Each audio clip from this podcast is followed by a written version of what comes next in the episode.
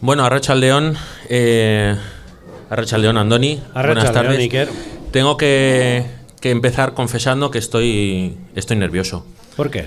Porque mire usted que no entiendo las notas. He anotado aquí cosas Sí, sí, y no... Me ha pasado una cosa realmente notable y es que no entiendo mi propia letra. Ay, ¿eh? ay, exactamente, exactamente. Él tenía un cuaderno azul, me parece, pero.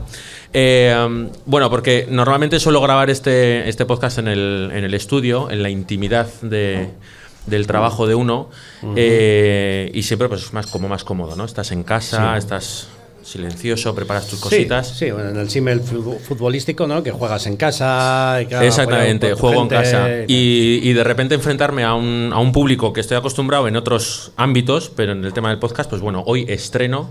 Nunca es tarde para que sea la primera vez en algo. Así que nada, bienvenidos, muchísimas gracias por venir. Y lo primero que os quería decir es que ya que tenéis todos el móvil en la mano, porque vais a sacar alguna foto por lo guapo que soy yo y por lo conocido que es Andoni, eh, pues podéis entrar a YouTube, buscar cambiando de tema podcast y os suscribís. Y si queréis, pues dejáis algo. Estamos también en Instagram, estamos también en Spotify y en todas las plataformas de podcast, Apple Podcast y todo esto. Y, y nada, que tenemos ahí algún, algún actor porno, tenemos, bueno, pues cositas interesantes para... Mira, eh, ¿ha visto ahí una opción? Ah, pues mira, pues le voy Ah, a ah, seguir, pues mira, le voy a ah. seguir. si vamos de ese palo, le sigo. ¿A qué es interesante? Es un tema que traerá Sí, cola. A ver si, a ver si lo encuentro. Traerá, traerá cola, efectivamente. Eh, bueno, pues eh, presentación. Andoni Aguirre. eh, eh, Venga, de vaya semanita. va. de vaya semanita. Muy bien. Venga, va. Aguirre Gómez Corta. No, que me cuesta, ¿eh? Que me No, no, Aguirre es Gómez una de las cosas que me divierte a mí en las entrevistas, que es... eh, co- entre vascos no me En pasa Radio tanto. Andaluza, ¿no? Claro. Radio eh. Sevilla. Buenos Sí. días, Andoni No, Aguirre Gómez Corta. En muchos sitios, en muchos sitios. Solo me, eh, se saben bien mi apellido los que son muy seguidores del balonmano de hace unos cuantos años, porque yo tengo un primo que fue un gran jugador de balonmano internacional. Hostia. Sí, sí, sí. fue sabía del, yo eso. del mítico El Gorriaga Vidasoa. Hostia. Sí, sí, sí, sí. ¿Pero de qué Con- años? de- con Gor- Villarreal, con Salcedo de portero. Anda. Salcedo, no, Zúñiga era el portero y Salcedo era el que Hostia. metía ahí los O sea que de, de entonces Juanín, tema- Juanín Aguirre Gómez Corta es Aguirre Gómez Corta, claro, es que tú lo dices rápido y parece que es fácil, pero. Juan Ignacio Aguirre Gómez Corta, Juanín. Yo tuve un compañero, eh, tenor, que cuando me estrené yo en Zarzuela y tal, eh, me estrené con él y se, se llamaba Andeca Corrochategui, bueno, es su nombre y su apellido, y luego es un chico que ha hecho carrera en Francia y llegó un momento que se cambió el apellido, porque cada vez que anunciaban por megafonía en Francia. Iba Shanti, Corrochategui, y a él le, le salieron almorranas con el asunto en las orejas y dijo, y se puso eh, Andeca, no me acuerdo, se puso el apellido de la madre. Yo tengo un amigo que "Es se llama fácil". Endica Bengoechea, que trabaja en Bruselas, en la Comisión Euro- Europea, y fue profesor de Erasmus antes. Y hace años, cuando era profesor de Erasmus, me contaba que había alumnos suyos que le llamaban Indaike. Indaike. Endica, los leían como muy anglosajón, Indaike. Indaike. Sí, como a Íñigo, ¿no? Un amigo de, de Agurchane que le llamaban Índigo. ¿Cómo? Índigo o algo así. Bueno, por cierto, otra cosa. He dejado por ahí unos papelitos eh, con unos bolígrafos que me los ha prestado. Le he pedido, ¿no tendréis de estos bolis así? Y me ha dejado una caja que tenían yo creo que para la ocasión. Eh, para que hagáis preguntas. Las podéis mandar también por Instagram si queréis o lo que sea. Para preguntas que queráis que, que conteste Andoni, eh, que no sean por favor de álgebra, ni física cuántica, ni cosas de esas. ¿eh? Que No, pueden ser también, ¿eh? Sí, no estas- las voy a contestar. Ah, pero- bueno. pero pueden- ser, sí, sí. Como dijo aquel, no, tú pregunta lo que quieras, que yo responderle lo que me salga de los cojones. Correcto. Sí, sí. Bueno, pues eh, presentación, eh, actor. Sí. ¿no? O sea, tampoco... Sí, tampoco más cosas, sí, pero me gusta. Sí, ser más cosas, actor. ¿qué más cosas? Actor, presentador. Y habrá quien diga cómico, Monologuista, humorista, cómico, eh, es verdad, eh, sí. eh, cómico compro. Eh, humorista, no sé. Eh, ¿Qué diferencia hay entre cómico y humorista? Es que cómico históricamente se refiere al actor también. ¿no? Un actor Aquella- cómico. Aquella canción mítica de. Bueno, pero eso eres también, ¿no? Cómico. Pues, No sé. Cualquier actor. Esa no me la conozco. No te No. A ver, soy un poco más joven que tú, ¿eh? Viven desnudos, no, no. no sé. Viven Son- desnudos. son Esta igual la conoce el actor porno del... ¿Oís bien, no? Sí, sí, vale. Hay ge- Sí. ¿Soy el único que se sabe esta canción?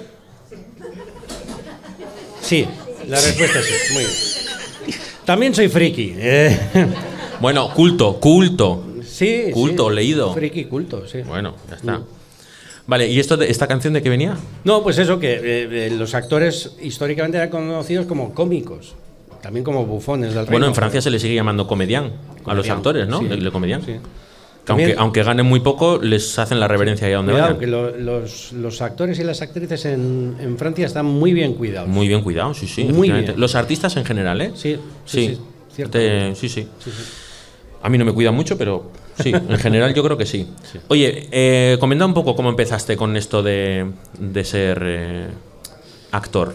Porque claro, mamá quiero ser artista, pero eh, eso en la época, vale, pero... Ni para Dios. Ni pa- No, no, no, no lo dije Eso nunca. No lo dijiste nunca. Porque sí. lo dijo mi hermana mayor ya en su día y le fue mal, le fue mal y entonces mis padres no querían oír hablar de, de- de ese tema. O así lo leí yo muy acertadamente por mi parte. Ah, que vale, vale. Porque sí, porque era, Por era así cierto, sobre todo por parte de mi Que padre. has mencionado a tu hermana. Sí. Eh, Tú sabes que yo canté en Andramari, que hay- Con- creo con que mi otra tenías hermana, tu otra Tere, hermana.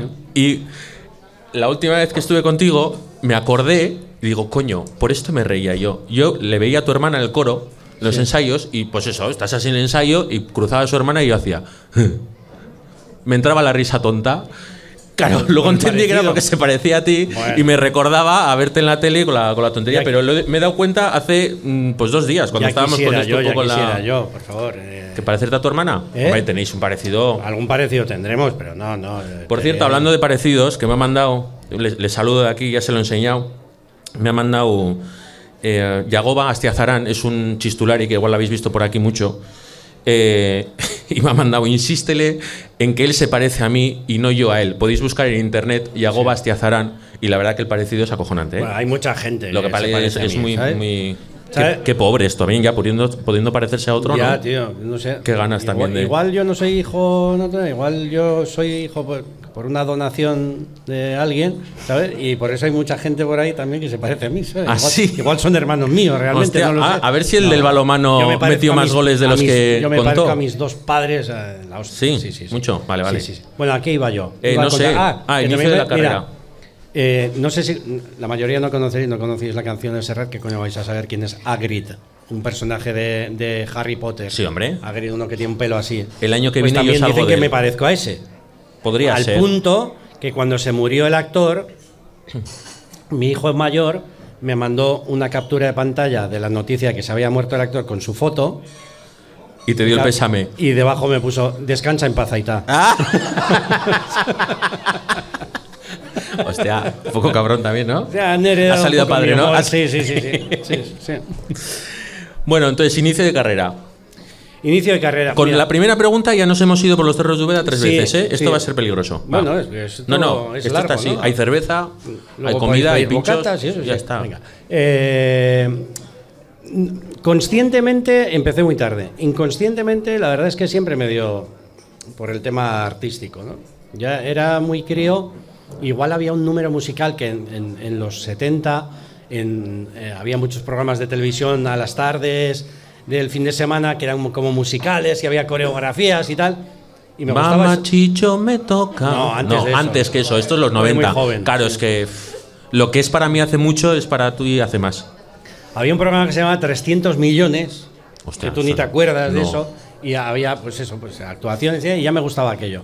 Luego llegaron martes y 13, Uh, en mi casa, en casa de mis padres, eh, eh, la grabadora de vídeo no entró hasta el año 92 por aquello de las Olimpiadas. Y, y entonces hasta el 92 el video recorder de mi casa era yo. Entonces los especiales de Nochevieja, martes y 13, los absorbí esta o sea, eras cabecita. como, como el loro de los Picapiedra, la película de los Picapiedra, ¿no? luego- El sí, dictapluma. Y luego me iba dando el peñazo a todo el mundo en casa haciendo las imitaciones Haznos de el Martes y este. Re- No, no, haznos el este, no. Yo se lo decía que sí, que ya nos lo has hecho, venga. ya, ya. Y yo seguía. Y lo hacía en clase y lo hacía en todas partes. Tuit, tuit. Maravillosos, lo sé todos. Y, y, y iba por ese rollo, pero la verdad es que nunca tuve, ni salió de mí, ni nadie me, me animó a hacer de lo que me entusiasmaba un- una profesión, un oficio. Que era arquitectura.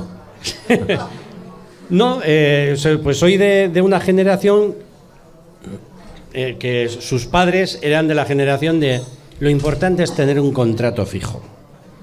Y un trabajo estable y tal y cual. Entonces, a mí aquello me gustaba, pero nunca dije, "Ah, es que voy a tirar por aquí, porque esto me gusta. Aparte, como te he dicho, mi hermana mayor dijo, eh, se sacó el, título de psicología, pero dijo, voy a intentar ser actriz. Y le fue mal. Y Y ahora se lo rascas En un el- poquito en Navidades o no. a mi hermana, ¿por Sí. qué? No, no, no, en No. absoluto, en absoluto. Ah, no, no, no. no le rasco a nadie nada. O sea, no, No, digo por tocar un poco los cojones, tampoco. cada uno ha nacido en la generación que ha nacido y ha, y ha vivido lo que ha vivido y bueno, pues eh, a mí me ha tocado pues eh, lidiar con ello, pero bueno, ¿qué le vamos a hacer? La cosa es que siendo muy jovencito, un día que yo que sé, en casa no habría nadie o lo que sea, pues mi hermana mayor me tuvo que llevar a un ensayo de una obra de teatro que estaba haciendo para, para su clase de BUP. Estaba haciendo BUP y ya entonces había una cosa que se llamaba BUP. antes. Yo he hecho, yo he hecho Ah, BUP. Ah, vale. Yo he hecho el último curso de BUP y COU y el primero de la LOXE, Mira. porque repetí ese año. O sea que soy intergeneracional, ¿no? Si no recuerdo mal, es que le pregunto a mi madre que está aquí. Hice COU y LOXE, o sea, tengo. Interna- intergeneracional inter- y problemático. Y problemático también. Por eso me hice un podcast. si no sería actor. Bueno, pues eh, fui a ver un ensayo de una obra que estaban preparando que era Luces de Bohemia y de ilusión. y, y, y mi madre me contó cuando yo ya era actor, fíjate cómo se lo tuvo callada la cabrona de ella, Digo, pues muy bien. cuando fuiste a aquel ensayo volviste a casa loco, de contento, ¿Ah, sí? ¿Te lo pilló? te encantó. ¿Ah, sí? Claro, sí, yo me acuerdo que volví a casa recitando frases de la, de la obra. Yo había ido a ver un ensayo y volví a casa diciendo, salud en pluriman, ¿qué se le ofrece? Saludarte y decirte que tus tratos no me convienen. Y va con... Entonces volví... y entonces que mi madre ya pensó ella, este chaval... Este me va a dar problemas. Pero pasaron no sé cuántos años después. ¿Y no te dijo nada hasta Nunca entonces? me dijo nada. Hasta que ya por... Fíjate, no me dijo nada hasta que de- lo dejé todo para irme a Vaya Semanita. Fíjate cómo es la cosa. Pues eso, esto era muy joven.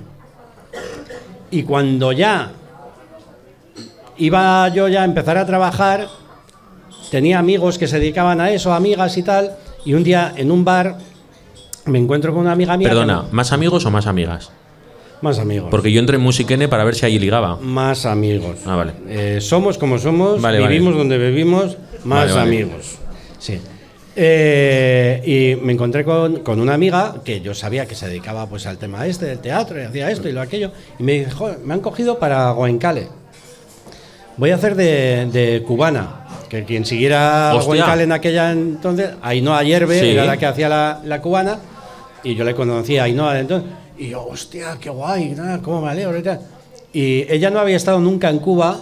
Y entonces no sabía, tenía El que aprender un poco el acentillo y tal. Y yo había estado en Cuba y yo le decía, pues mira, ahora sí, ahora dice esto, chico, y tal. Y, tal. y, y- ¿Por qué, estuvimos por qué habías estado en Cuba tú? Sí, te- los Bueno, sigue, sigue.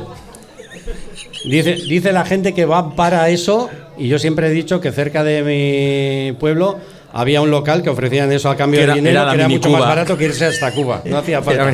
A ver, bueno, que... que Que le enseñaste el acento. Sí, hablando un poco de eso, y le- yo le decía, qué envidia me das. "Joder, pues si ya te he dicho muchas veces que te apuntes a algo, que hagas algo y tal. Y esa misma noche vi un cartel de una agencia que ofrecían eh, clases de interpretación y dije, me voy a empezar a gastar el sueldo en cursos de interpretación. Y ahí empezó todo. Ahí empezó todo hasta hoy.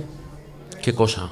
Fíjate. Qué barbaridad. Tardío, he sido actor tardío, porque hay otros que es desde pequeñitos que quieren... ir- Lo que pasa que, claro, tardío. eh, pero hasta entonces ya harías el mongi, eso, con imitaciones, con Mucho. repetición de doblajes mongi en casa. Hacía el mongi muchísimo y tuve la suerte que nadie me ingresó. Eso es en un centro entrenamiento. nada.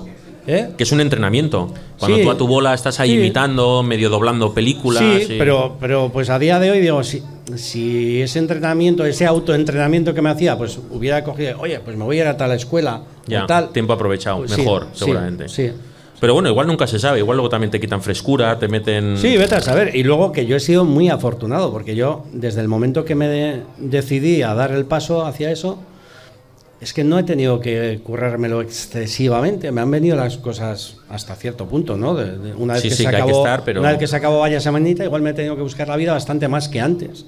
Pero es que antes los acontecimientos me atropellaban, me iban cogiendo para esto, para lo otro, me iban saliendo las cosas y no me daba tiempo ni, ni asimilarlas. Pero antes de llegar a Vaya Semanita ya trabajabas como actor, ya tenías tus bolitos y tus cosas. Sí, sí, ya hacía algunos monólogos, había hecho alguna cosa en Sorguín, en La Aracha, y en NTV pues eh, igual metía el morro y hacía alguna cosita. Me tocó hacer uh, hubo un spin-off, un spin-off, lo digo para quien no, no sepa, cuando se de, Cuando te comes de una el pescado, serie, lo que queda. ¿no?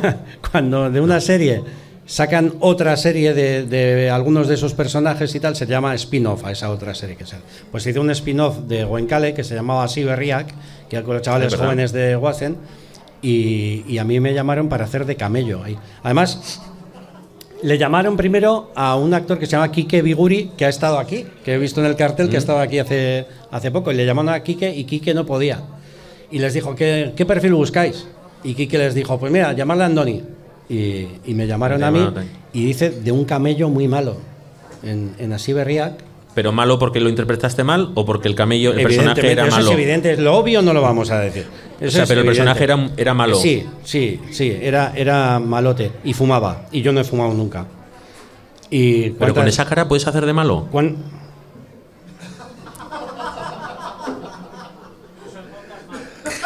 ¿Eh? Tú- a mí hace muchos años un tío le eché la bronca y me dijo, si tú eres como Emilia Aragón, que no, aunque quieras no puedes. Y pues, yo lo intento, chico, ¿qué quieres que te diga? Bueno, me tocó hacer Vale. de me tocó hacer de malo y que fumaba. Y cuántos amigos míos fumadores me dijeron, qué mal, cómo se nota que no fumas. Que no fumas. Sí, y, y eso fue lo un poco lo primero que hice en tele, un poco actoral. Sí, sí. Bueno, y si hoy en día alguien quiere empezar como actor, ¿le recomendarías esos pasos? Lo primero No, que se abra un no. TikTok, que se abra un TikTok, lo primero. ¿No? ¿Quieres hacer lo que quieres hacer? Ábrete no. TikTok. ¿No? No, lo primero haz. Lo primero haz. Haz. Pero le recomendarías empezar a estudiar en un, en un centro donde den clases o meterse en una escuela de estas de teatro.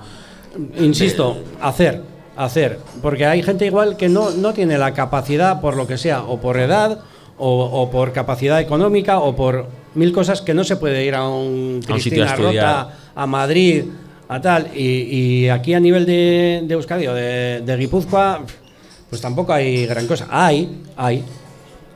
Pero luego a nivel, desde amateur, desde de casa, hay mil cosas. Y eso es tan válido como cualquier otra cosa. Yo también he estado en talleres municipales. Yo estaba en el taller municipal de teatro que había en Rentería y, y yo estaba comodísimo y a gustísimo ahí. Y tú mismo te vas notando si ahí ya has aprendido lo suficiente y tienes que ir a otra cosa de más nivel o no. Pero es sobre todo hacer, hacer, hacer, aprender, hacer, empezar desde, desde abajo con cosas muy humildes. Y lo segundo, el segundo consejo, perseverar. Perseverar. Esta es una profesión muy jodida. hemos De muchos hablando- no es. Muchos, no. evidentemente, muchos más no es que sí es. Sí, y Para- ade- y además con una perspectiva jodida, ¿no? Que antes me has enseñado las Antes estadísticas. te estaba de- hablando de, lo- del- de cómo está la cosa económica. Os voy a hacer aquí un muy pequeño resumen. ¿Cómo está la cosa? ¿Cómo Han está la hecho un estudio de cómo está el gremio actoral a nivel de España. Con pastillas y, todos. Y el resultado es el 77% de los actores y actrices eh, tienen, cobran menos de 30.000 euros eh, anuales. El 77%. Dices, bueno, va, ni tan mal. Eh, de ese 77%, El 48. el, solo, solo el 7% del 77%. O sea, el 48 no pintaba nada ahí. Ay, espera, que me estoy liando. Saca el móvil. No, solo el 7% cobra más de 30.000 era, ¿no? Eso. Solo el 7% cobra más de 30.000. El 77% del resto cobra por deba- 12.000. 12.000. por 12.000 al año. 12.000. Y de ese 77%, casi la mitad, el 48%, cobran menos, de 3.000 al mes. Eso, ya hemos ordenado los números, joder. O sea, es una barbaridad. Estamos hablando de que Parecemos Esperanza Aguirre dando datos hablando de que económicos. ca- prácticamente el 7% de los actores en España pueden vivir solo de su trabajo. Los demás tienen que intentar buscarse, bus- buscarse la vida por otro lado. Pero- hay que perseverar. Hay muchos noes, hay mucho trabajo, pero hay más gente que, que oportunidades de trabajo. Y, y al final, chico. eh, ¿Y esto el crees que persevera, ocurre? Perdóname, el que persevera, lo he estado pensando hace poco además. Digo, yo voy a intentar jubilarme lo más tarde posible, porque por el camino, otro montón de actores se van a ir jubilando, otros van a ir palmando. Coño, al final, amiga, algo de trabajo Habrá me caerá, pocos. porque ya seremos muy pocos. Terminas haciendo papeles de Papá Noel, Pues mira, por ejemplo. pues ni tan mal. Bueno, de lencero, en tu caso. Bueno, oye. Ya, ya has hecho alguno, ¿no? De he hecho tantas cosas. Sí, sí, de Olentero No, también. yo he hecho. También, pero. Eh, ¿Y por qué crees que ocurre esto? ¿Por qué solamente ese 7%? ¿Porque el resto son malos? ¿Porque es más fácil contratar a los que ya sabes que te funcionan? ¿Porque están en la tele en cierta temporada y empieza un poco esa inercia? De partida somos muchísimos y muchísimas. De partida somos muchísimos y muchísimas. Y luego que hay una idea de que los actores y las actrices, joder, qué bien viven en las alfombras rojas, los Goya, los de esto, los tal. Y en el psicólogo también, ¿eh? Y, y, Va mucho. y hay teatro. Y hacemos teatro Ya. en, en cada pueblo, en cada sitio, se hace teatro y el teatro económicamente da para lo que da. Y, y la mayoría vivimos de, de eso. Y yo soy un privilegiado entre esos, ¿eh? Sí, pero es verdad que el teatro como que es un poco la base de continuo, del ingreso más o menos fijo, y luego cuando sales en la tele, pues bueno, pues es un poco como el, el extra de decir, pues mira, eso, guay. eso es jauja, eso es jauja. Eso es guay. Eso es jauja. Y luego tampoco es garantía nada. ¿Cuánta gente hay que ha salido mucho en tele o ha salido mucho en cine y al cabo de unos años están... Está quemado. Bueno, siento no acordarme el nombre, pero una actriz que estuvo nominada al Goya, que hizo una película con Alex de la Iglesia, eh, Crimen Perfecto, que salió hace unos meses en Se dice noticias. perfecto, ¿eh? Perfecto No, se dice. Pero la película es Ah, Crimen vale, Perfecto. pensaba- pensaba que te habías confundido. Y eh, está viviendo en un banco. En un banco de la calle. Hay dramas de esos, ¿eh? Esa mujer está viviendo en un banco de la calle. O sea, hay gente que, que está así y, y la mayoría no están en una situación tan delicada, pero la mayoría están pasándolo Ya, mal, que, que igual también tiene que ver si no te sabes acoplar cuando las cosas como actor o actriz no te van bien y no te sabes reinventar y decir, bueno, que a veces te quieres empeñar, ¿no? Porque, joder, tengo un Goya, no sé qué, no, no sé este caso, ¿eh? Pero te lo pongo como ejemplo imaginario. Que dices, joder, que yo soy una buena actriz y tal, y realmente lo eres, pero te empeñas en seguir por ahí y, chica, pues la vida te está diciendo que, No, no. que la Eh, cosa no, no tira, Luego- ¿no? En luego este caso. está lo que- el fenómeno que surgió hace, hace no sé cuántos años, ya unos cuantos, que después ya han venido crisis y ya creo que ha habido una criba, de que había gente que quería ser famoso o famosa. Que ese, es- ese es otro error también, confundir ser famoso Yo con yo ser me acuerdo actor. estábamos en Vaya Semanita y te cruzabas con eh, los primeros concursantes de- del Conquistador del Fin del Mundo y de vez en cuando te venía uno de esos, oye, a ver si ya me llamáis un día para hacer un skate y tal, que yo quiero ser famoso. Y a mí me da un dolor de corazón. Tú sabes lo que... Primero, yo diría que nadie de, de los que nos dedicamos a lo que me dedico yo buscamos ser famoso. Ya. Sí, buscamos no. hacer nuestro trabajo. Sí, pero si no tú te pegas esos disgustos ¿Eh? y esa currada de, Que no, que no, de que estudiar buscar y de horas. Ser y de- famoso y tal. Yo, chico, tú sabes lo difícil que es llegar ahí. Tú sabes lo difícil que es llegar ahí. Hoy por hoy, los que quieren ser famosos, pues tienen podcast. y tienen TikTok y esas cosas. Ya no necesitan meterse, que se meten en nuestra profesión. Sí, fíjate que en varios podcasts he dicho que mm, si no quieres discutir con nadie o aparentar inteligente, porque nadie te contesta lo que te dices, tienes tu razón y ya está, hazte un podcast. Y ahí no. pff, Mm. Tú está. sueltas tú esto, quedas como Dios y nadie me ha respondido, tendré razón. Un podcast en el que no invites a nadie. El que no invites a nadie. O seas tú el que anda saltando, ¿no? De un lado a otro.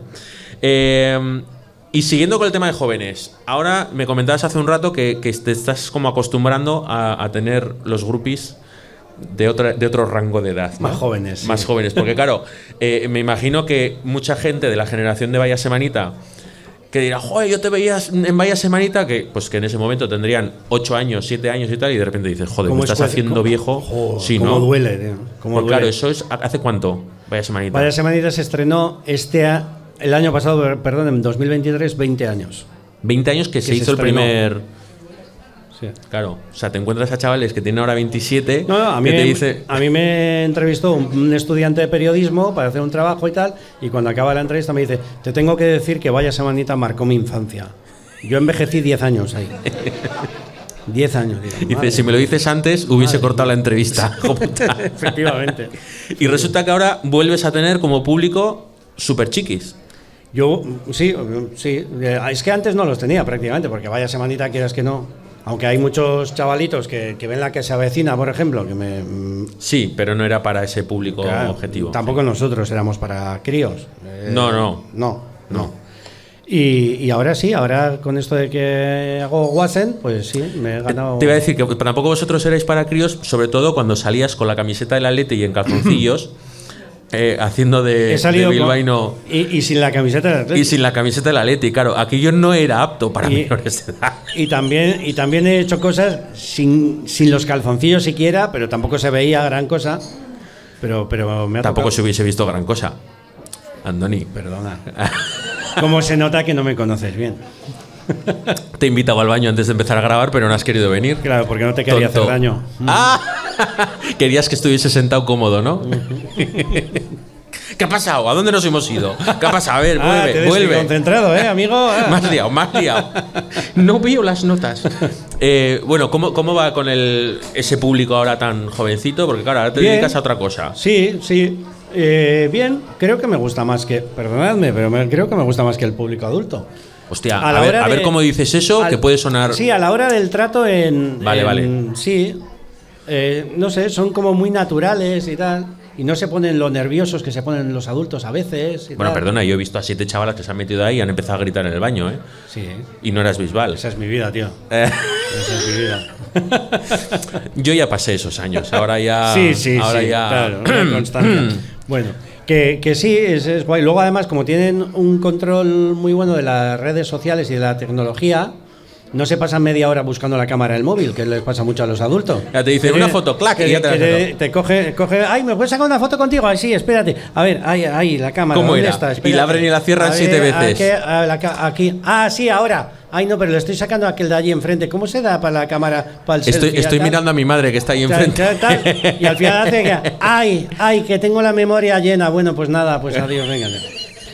Los críos ya te vienen con todo hecho. Con el tal. móvil Eh, preparado. selfie, tal, Clac. Ya está. No, que no quiero. Y te sacan ahí, ¿no? Con, la- con los ojos cerrados. Ah, no, yo tampoco. eh, Hay mucha gente por ahí que, que- A ver la foto, a ver. Ay, no, repita. A mí me saca, como salga, me da igual. Y ya está. A mí me da igual. sí, sí. Que eh, me ha venido ahora a la cabeza una vez. No sé si lo contó. Perdóname, eh, te voy a cortar en serio. sí. Para que veas mi nivel de honradez. Esto no está preparado. Uy, se te ha caído la cartera.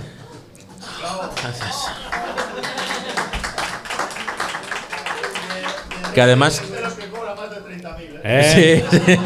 eh, que además yo creo que se ha caído porque es nueva y está dura. Ayer mi mujer entró en una tienda a comprarse una cartera. Ella no está- se compró está dura compró- y está, eh. Está- Hay, hay bulto Sí, de ahí, tarjetas, ahí. eh, o sea, no hay- bueno, no hay tarjeta, puto duro, ver, entiéndeme. o sea. Madre mía, la voy a dejar aquí para que no se me caiga.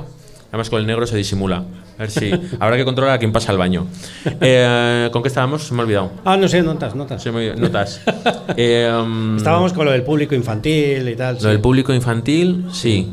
Bueno, y eh, aparte de la serie de, de Watson, que es un absoluto fenómeno, o sea, me has comentado antes que la venta de entradas cada vez que hay un preestreno y tal, que es acojonante. De hacen, eh, no sé, cuatro o cinco preestrenos cada temporada antes de que se vea el primer capítulo en la tele. Lo preestrenan en pantalla grande. Esos son muchos lunch. No, no, yo, ¿No? yo comer no como los ¿No? preestrenos, no. Pero, pero, pero es increíble. Yo el primer preestreno al que fui dije, ah, voy, voy a ver cómo es este tema, cómo... Y lo hicieron en el Beck de Baracaldo y vendieron 2.000 entradas. Se agotaron. Pusieron otra grada de 800 plazas y se volvieron a agotar. Hubo 2.800 personas en el Beck en Baracaldo para ver el primer capítulo de Wassen. O sea, yo alucinaba. Es un fenómeno que... Que el preestreno consiste en emitir un primer capítulo y luego sacarse fotos y Eso ese es, rollo, ¿no? sí, sí, o unas firmitas, unas fotos y, y- y ya.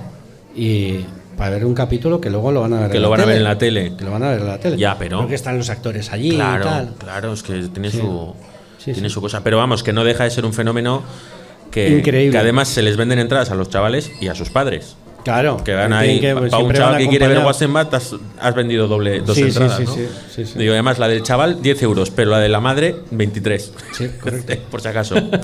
Em, aparte de este, de este público, sigues en otros proyectos que no es solamente Guasemba, Sí. lógicamente, porque esto me imagino que grabaréis en época de fiestas escolares, Guasen grabamos julio-agosto, sí. julio y agosto. O sea, Julio y para sudar agosto. ahí bien en los bailes, ¿no? Sí, sí, bueno, afortunadamente. Bueno, tú no bailas ahí. No he bailado ni. No he Te estás librando. solo paso de baile.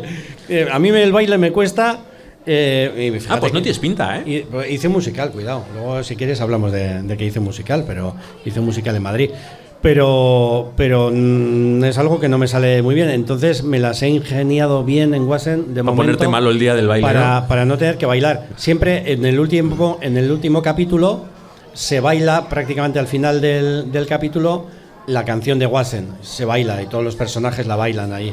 Y el primer año me dijeron, bueno, pues ahora bailas, ¿no? Y tal. La no, canción. no. Y les dije, he sido toda la temporada el malo. Que no odiaba a los chavales y le- les hacía todas las eh, troperías que se puede hacer y tal. Y ahora no pega y, tal, ¿no? Ahora No de pega. repente mi personaje se sabe el baile de la canción y tal. No, no, porque en el último capítulo se, mi jugada. personaje de repente se volvía bueno. Digo, eh, no, yo creo que va a quedar más cómico, además, que habiendo sido yo el malo toda la temporada, que al final me vuelvo el bueno, que ahora intento ir de guay con ellos, intento copiar la coreografía, pero lo Y hago mal. lo haces me mal. equivoco todo el rato. Adrede. Y tal. Ah, pues sí, mira, así va a quedar más gracioso. Y lo hice así. y- sí. Ahora se van a enterar, para la siguiente temporada no te libras. Bueno, de momento ya he hecho dos. Bueno, de momento lo ya. bailado. Que me ya quiten lo bailado, nunca mejor dicho. Bueno, el, el musical también, otro Sí. rollo aparte del teatro. eh, que a veces cuando se habla de los actores, pues eso, que se relaciona más con cine, televisión, teatro y tal, pero claro, el mundo del musical también está ahí, para los actores, El mundo del musical. hasta para los malos. Es la pasada, como yo, dices, claro. Bueno, yo ahí lo dejo, está para los malos. Sí, pa- para los malos actores de musical. Yo eh, creo que. Viva no, los malos actores de musical también. No soy, no soy muy buen actor de musical porque, como te he dicho, yo para bailar me las veo y me las deseo. Pero yo. Me dan ganas de ponerme de pie. Pero yo he hecho Billy Elliot, el musical en Billy Madrid. Elliot, Yo- un aplauso para Andoni, por en favor. Billy Elliot. Un aplauso para Andoni. Por cierto, acordaros mm, de suscribiros al canal, si no a la puta calle. O sea, no, es que esto es una cosa. No pero en dejad preguntitas por ahí. ¿Alguien ha escrito preguntas? Va a, va a ser anónimas, ¿eh? Nos vamos a sacar. Hay también un micrófono. Si alguien quiere comentar algo, si alguien quiere que le dé la referencia del vídeo del actor porno o algo, que Hay me alguien diga que la hoja ha apuntado en lugar de una pregunta que queremos una Te veo como cerveza, has rebuscado en el canal, si te he visto en las estadísticas. Has estado ahí escarbando en los últimos vídeos. ¿No ha escrito nadie preguntas? No puede No, ser, no- que tenéis estamos- bolígrafo gratis. Estamos joder. explicándolo todo muy bien y no hace falta. no. Sí, estamos explicando. Igual hay que explicar mal las cosas. A ver, ¿va bien? Me, va- me dicen aquí que va bien. Vale. Pues nada, si no hay preguntas, pues tampoco. Bueno, me, me mandaron una por Instagram. eh, hice una petición eh, por Instagram diciendo, oye, mandad preguntas que vamos a entrevistar a Andoni y tal. Y, y recibí una. Una pregunta. Sí, no, no tenemos muchos más seguidores. Que me conoce mucho la gente ya. Sí, bueno, en Saben este- todo sobre mí. Seguramente. Eh, y decían que ¿cuándo fue la última vez que pasaste vergüenza? Esto es una pregunta de Ariadne. Entiendo que eh, se, se refiere a en un escenario o en una situación relacionada, o sea, que no sea algo personal, que te quiero decir. Ojo, es que no me acuerdo. Es que yo creo que como todos tengo un cerebro muy selectivo. Así. Entonces mi cerebro, mi memoria, cuando paso vergüenza por algo, borra. Ah, vale. Porque mala no la tienes. ¿Te acuerdas Bueno. del primer ensayo de tu hermana? Sí, sí. Desde los no, pero las cosas en las que he pasado vergüenza, borra, borra. Pa' Suprimir, eso no, suprimir, pa' eso suprimir. no. Pero mira, me acuerdo de una. Pero bueno, tampoco es que. Sí, pasé vergüenza porque dije, eh, he metido la pata un poco, pero bueno, se va. Estábamos haciendo una obra de teatro, Javier Antón y yo, y, y era una obra pues bastante un poco a nuestro estilo, hacíamos un poco lo que nos daba la gana y había un momento que nos permitíamos un poco interactuar con el público, podíamos decir cosas al público y tal. Y, y de repente veo a un señor en el público con un casco de bici puesto y dije, pues, pues Por mira, si le- pues voy a, voy a... Y le digo, caballero, ¿qué, qué hace con el- ¿Se ha dejado el casco puesto? Y, y el señor me miraba, pero no contestaba nada, ni como más o menos serio. O sea, no, no, no se reía, como, ay, qué cabrón que me está- se está metiendo conmigo, no. Y, "Eh, ¿y la bici dónde está? Que se ha dejado el casco puesto. E insistía así un poco y el señor como que no reaccionaba. Hostia. Y había como un silencio raro, en Raro. el público. Ay, no me era un estoy pueblo muy grande y tal. Y, y de repente se oye alguien entre el público. ¡Es epiléptico! Hostia puta. Ate cabos. Ate cabos y diga. Eh, ¿Sabes Jim Wilder? No sé si sabes el actor Huele, de Jim- huele a otros podcasts esto. Mm. Eh, es que esto hay que lavarlo entre podcast y podcast. ¿eh? Entonces- Huele a otros podcasts. Pues sabes Jim Wilder, el actor, es- el- era el protagonista del No. jovencito Frankenstein, por ejemplo. No, no me suena. Pues es un actor que cuando, cuando está, pasa, sus personajes pasan algún apuro así, hace mucho movimiento de ojos de. ah, ah, pues así hice yo. Ah, Em, bien, vamos a otro tema. Venga, falta. Y, sí, y me escapé de ahí como pude. Hostia, pues momento, Sí. momento durito, ¿eh? Sí. Momento durito. Eh, y y siguiendo con, con este rollo, me has comentado antes, un- a- por recordar así anécdotas un poco incómodas, tal, con el tema del nombre y el apellido que te confundían con Gorka, la tarjeta de la bodega y todo Sí. esto. Ah, ¿quieres que cuente Sí, de- sí, cuéntanos, cuéntanos, Bueno, cuéntanos. Pasa un fenómeno que ya me diréis vosotros y vosotras si tiene justificación o no, que hay mucha gente por la calle que me llama Gorka. Oye, Gorka, ¿qué tal? Y yo, eh, Gorka, ¿no? Y, y siempre pienso, ¿será por parecido con alguien? no? Y normalmente llego a la conclusión de que no. Digo, no, se llaman. Y ha habido gente que me ha dicho, no, es que tienes cara de Gorka. Es que tienes cara de ser Gorka. Yo, pues no soy Gorka. Hombre, cara de Andoni tienes también, ¿eh? Cara de Andoni, sí. Vamos, o sea, y de Anchón también, pero Ya, casi más ya que de me Gorka. costó, ya me costó muchísimo que me llamaran Andoni. Eh, He sido chinchonchatín chiquitín. He, he- he sido Epa. He sido. He sido Josepo, que lo hacía Santi Ugalde, que yo nunca he hecho Josepo. Y la grandes me personajes de la Me llamaba. Josepo y Josepo siempre lo hacía Santi.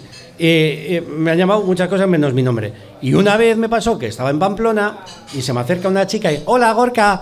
Y le digo, "Eh, me llamo Andoni. Ah, sí, vale, perdona, Andoni. Oye, mira, es que eh, yo trabajo en una bodega que es de mi familia, es una bodega muy familiar y tal. Y como tenemos el mismo apellido, pues te quería invitar, pues si querías venir un día y tal. Saca la tarjeta, me la da y ponía Bodegas Ochoa.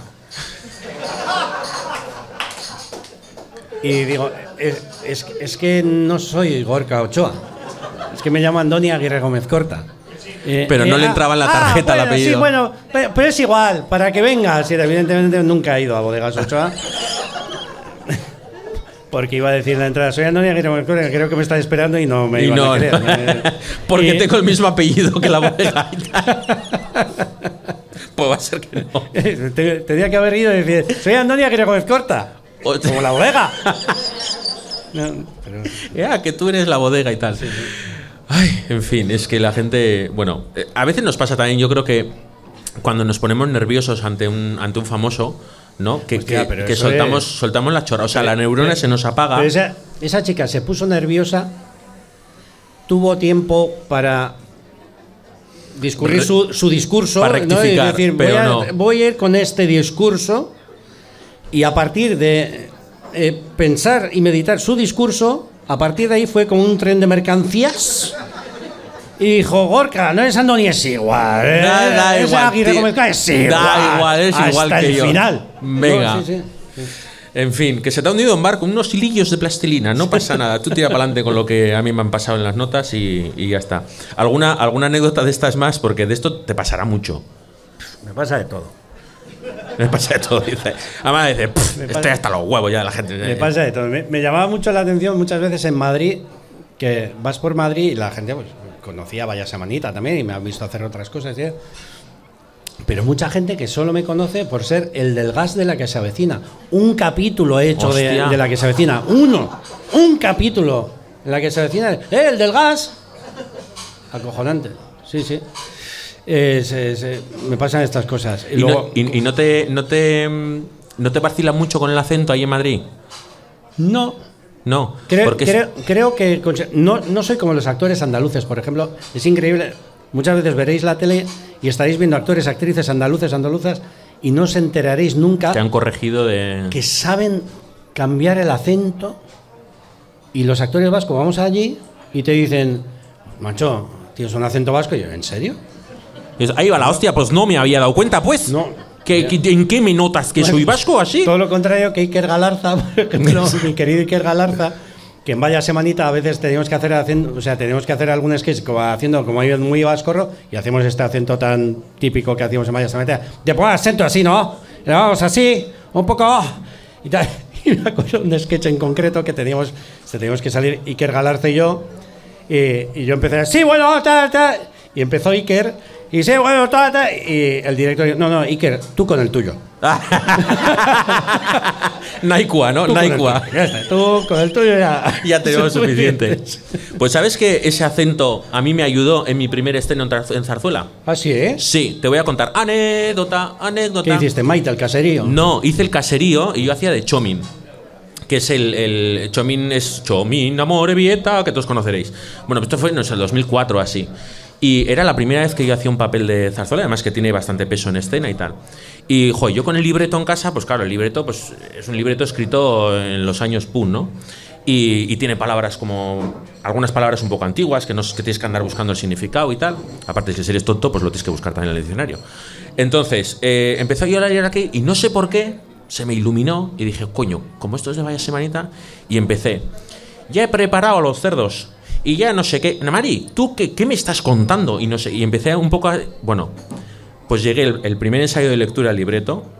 Y tenía pues a los que, además esto era con el Orfeón de Tolosa y tal, a los que estaban, eh, pues eso, de- del Orfeón, un poco mirando el ensayo y tal, el que iba a dirigir la escena, la que iba a dirigir la escena, tal. Y llega, eh, hay cuatro o cinco frases, empieza mi primera frase y hacen todos, pero todos, o sea, tengo el recuerdo, yo con el libreto así hacen todos. Hicieron así, pero vas a hacer así. Digo, a ver, yo así lo he preparado, yo creo que encaja bien. Vale, vale, tira, tira. Bueno, cada vez que había una frase, descojonados de la vida, pero descojonados. Y se retrasó el ensayo una barbaridad, porque era cada vez que esto, ja, ja, ja, los cerdos, me cago en la leche y tal. O sea que, es que recasco- Pero funcionó, ¿sí? Funcionó, No, vamos. mano, trae la cartera. sí- sigue, sigue funcionando. Bien, no sé si fue idea tuya o no, pero sigue funcionando, ¿no? ¿no? Y la verdad que estoy muy orgulloso de que ese personaje me sale, me sale muy bien. Y, y lo tengo como muy interesado. Es verdad que es un poco yo el personaje, ¿eh? es un poquito, pues eso, burrico, tal, mm, liga muy mal y esas cosas, pues bueno. Bueno, sí, muy vasco. es muy vasco, sí, es, es muy vasco y la verdad que... Pero sí, sí, fíjate, me he acordado ahora Fíjate que tú. gracias a ese, a ese acento, que por cierto tienes también un monólogo que tratas de todos estos temas de no follar, Hablo- que hablo- básicamente Sí, de todos los de no, tópicos de no coger sol, o sea, de no ver el Sí. sol, de no follar. ¿Qué más tópicos tenemos ahí? A los que Eh, se, todavía se les puede sacar Que rendimiento los vascos económico. hablamos todo el rato diciendo tacos. El pues, Eh, el pues. pues, decimos el pues. pues, sí, pero no, el- sobre el pues no hablo. No, sobre el pues no. Hablamos de diciendo todo el que no que en Euskadi no se liga. No sé. No sé. ¿eh? No sé. No, no sé. No. Y, y qué más. A ver, no sé, se tarda 30 años. Tú desde que le echas el ojo a una nesca hasta que le dices la primera palabra, pues Sí. te tomas tu tiempo. Es- Eso hasta que dices la primera palabra. Y hasta que llegas a una que te dice que sí, ya ni te cuento. bueno, pues tienen que pasar varios trienios. Sí, pero sí, bueno, sí. pero ligar se liga. Cierto, cierto, sí, sí. Mm. Pues hablo sobre todo eso, sí. Y lo desmonto y luego lo vuelvo a montar. Porque al final los tópicos siempre tienen un pozo de verdad. Lo que lo desmonto y lo vuelvo Lo a desmonto, desmonto los tópicos y los vuelvo a montar un poco, porque hay veces que dices es que hay cosas que son verdad. Y eso, son verdad. Eh, ese monólogo lo has escrito tú o te- estas cosas te las escriben o- lo hemos escrito entre dos. Lo escribimos entre el, el coordinador de guion de Vaya Semanita, Fernando Rodríguez, y yo. Sí. Que al hilo de esto estaba muy bien, me acuerdo, eh, de Oscar Terol, puede ser el de Pon un vasco en tu vida. Sí, ¿eh? El libro. Sí. Hostia. Sí, sí. Yo lo leí, es que me sentía muy identificado, o sea, es que Sí, sí, es que. era, era muy bueno, era muy bueno. Más cosas. Eh, preguntas del público, ¿alguien quiere preguntar algo? Nada, aquí Qué han barbaridad. venido a escuchar. O sea, a yo que me he comer. gastado tinta en la provecho, ¿eh? impresora. He impreso a color los papelitos para que. Digo, bueno, por lo menos que tengan el. Ah, pues qué recasco. Eh, no, nadie quiere preguntar nada. Nadie tiene curiosidad. ¿Tú quieres? Sí, ya, y yo. como, vas en camino. Pero como tú de bien o como tú de mal. Porque tú dónde trabajas. Yo soy en Buscavidas. Eres un busca... A ver, Ah, dale pero, el- pero no trabajabas aquí en el Serma. coge el micro. A ver. Eh, Claro, que hace falta micro. A ver. A ver, eh, soy parte de. Bueno, me dieron este espacio, soy un poco culo inquieto. Ah. Como te estoy escuchando y me veo un poco A reflejado. ver, pero te dieron este espacio, ¿cómo que te dieron Sí, este espacio? ¿Eso qué es? vi, hablé Para con. vivir aquí. Sí. Vi aquí, ¿Vives aquí el- el, espacio y dije, esto es lo mío. Entonces, pues un poco culo inquieto, siempre pues, también están por Madrid, he hecho muchas cosas. Y estaba un poco harto de que intentar hacer cosas y eh, no terminaba de cuajar. Y, Mm. y este espacio, hablé con Eneco y con Leire y dije, oye, ¿puedo aquí hacer cositas? Y me dijeron que sí.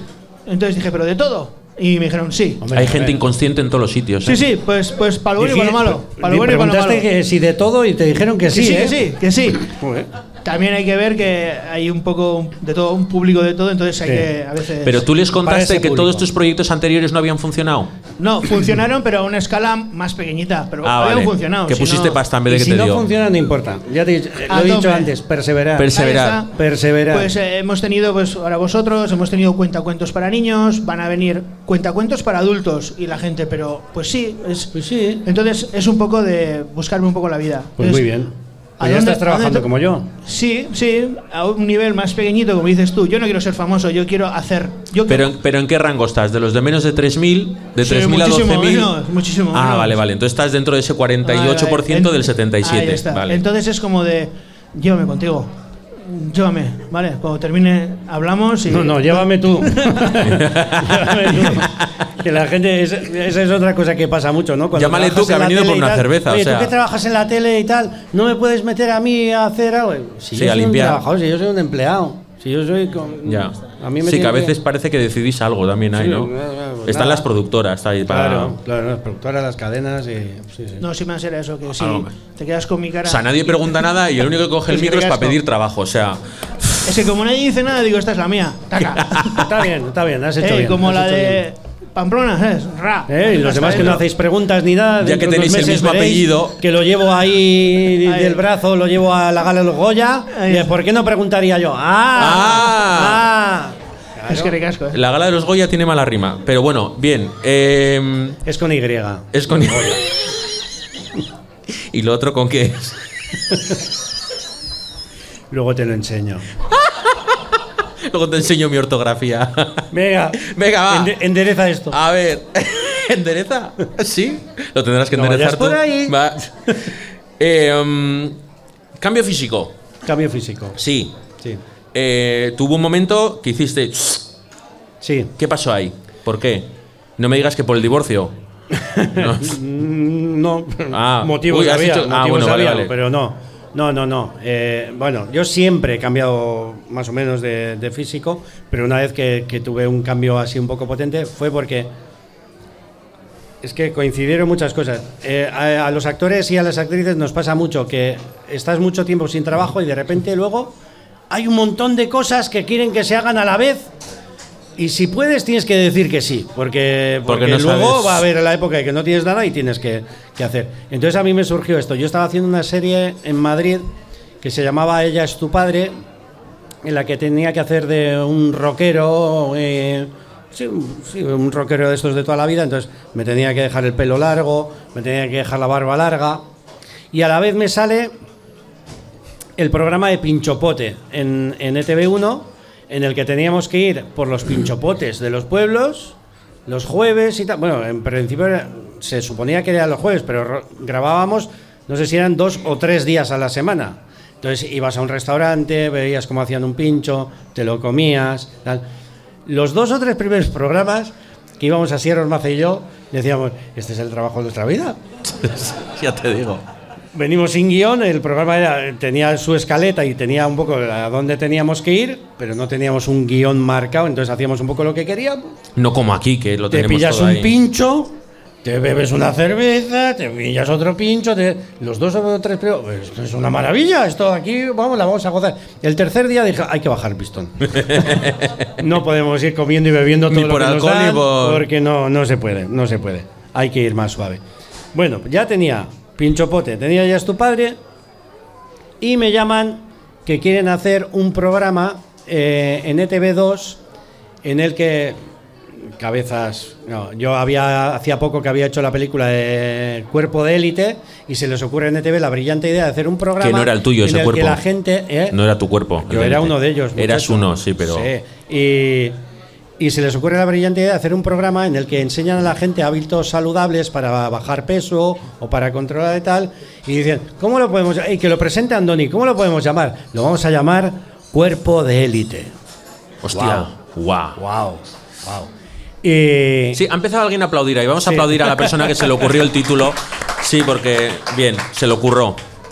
La echaron, ¿no? cuerpos, le pusieron una S, cuerpos Ah, de élite. bueno, sí, para disimular. cuerpos de élite. Bueno, Eh, y me dicen, bueno, pues aquí vamos a traer a gente, hemos hecho un casting de gente de la calle un poco y les vamos a tener nueve semanas, pues un poco enseñándoles hábitos nuevos y tal, y les vamos a poner pues una dieta, no, no era un régimen severo, sino una dieta variada y bien para que vayan al Y cada semana se van a ir pesando para ver el progreso. No era un concurso, no era a ver quién perdía más peso más? ni nada y tal.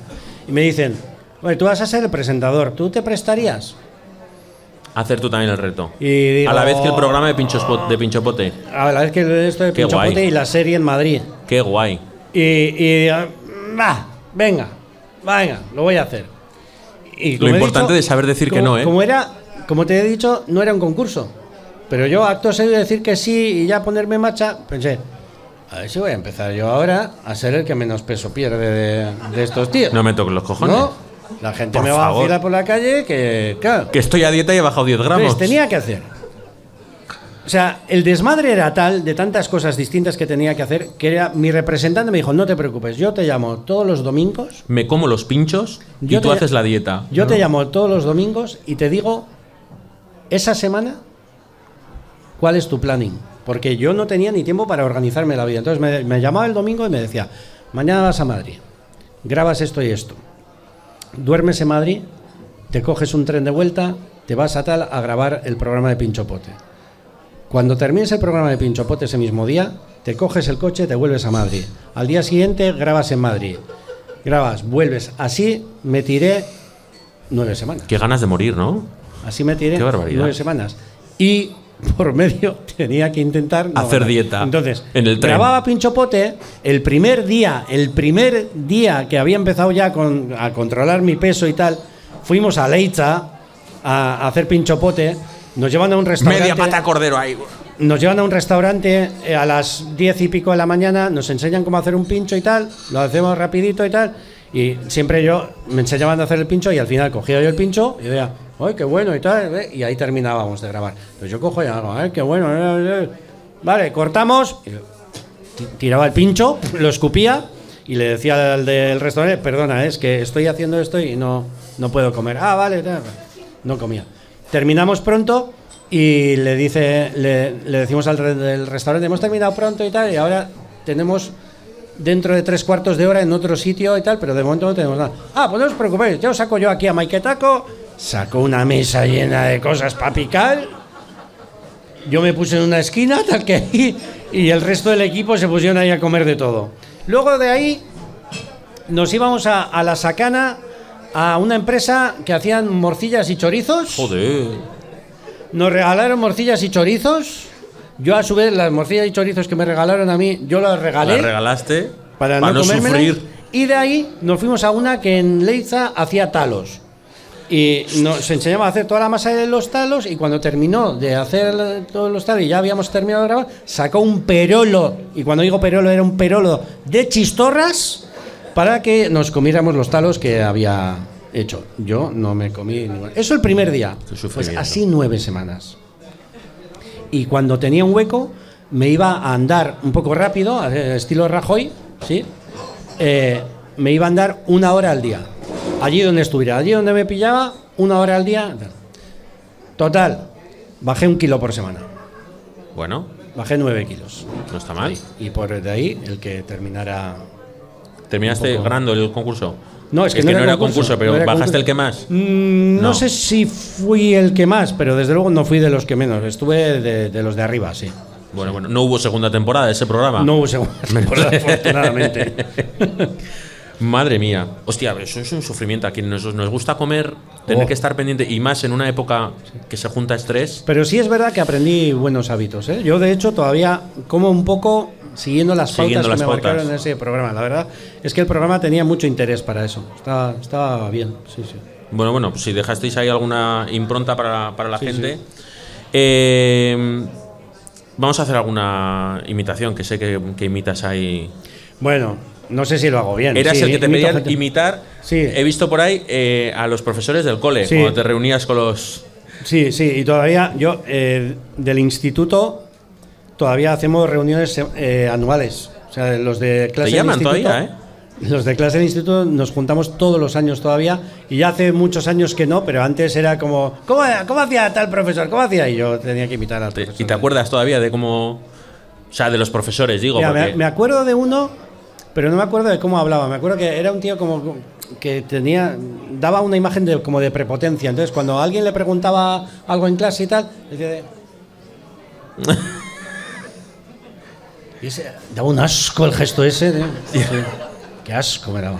Nosotros, joder, en el instituto eh, tuvimos un profesor de, de filosofía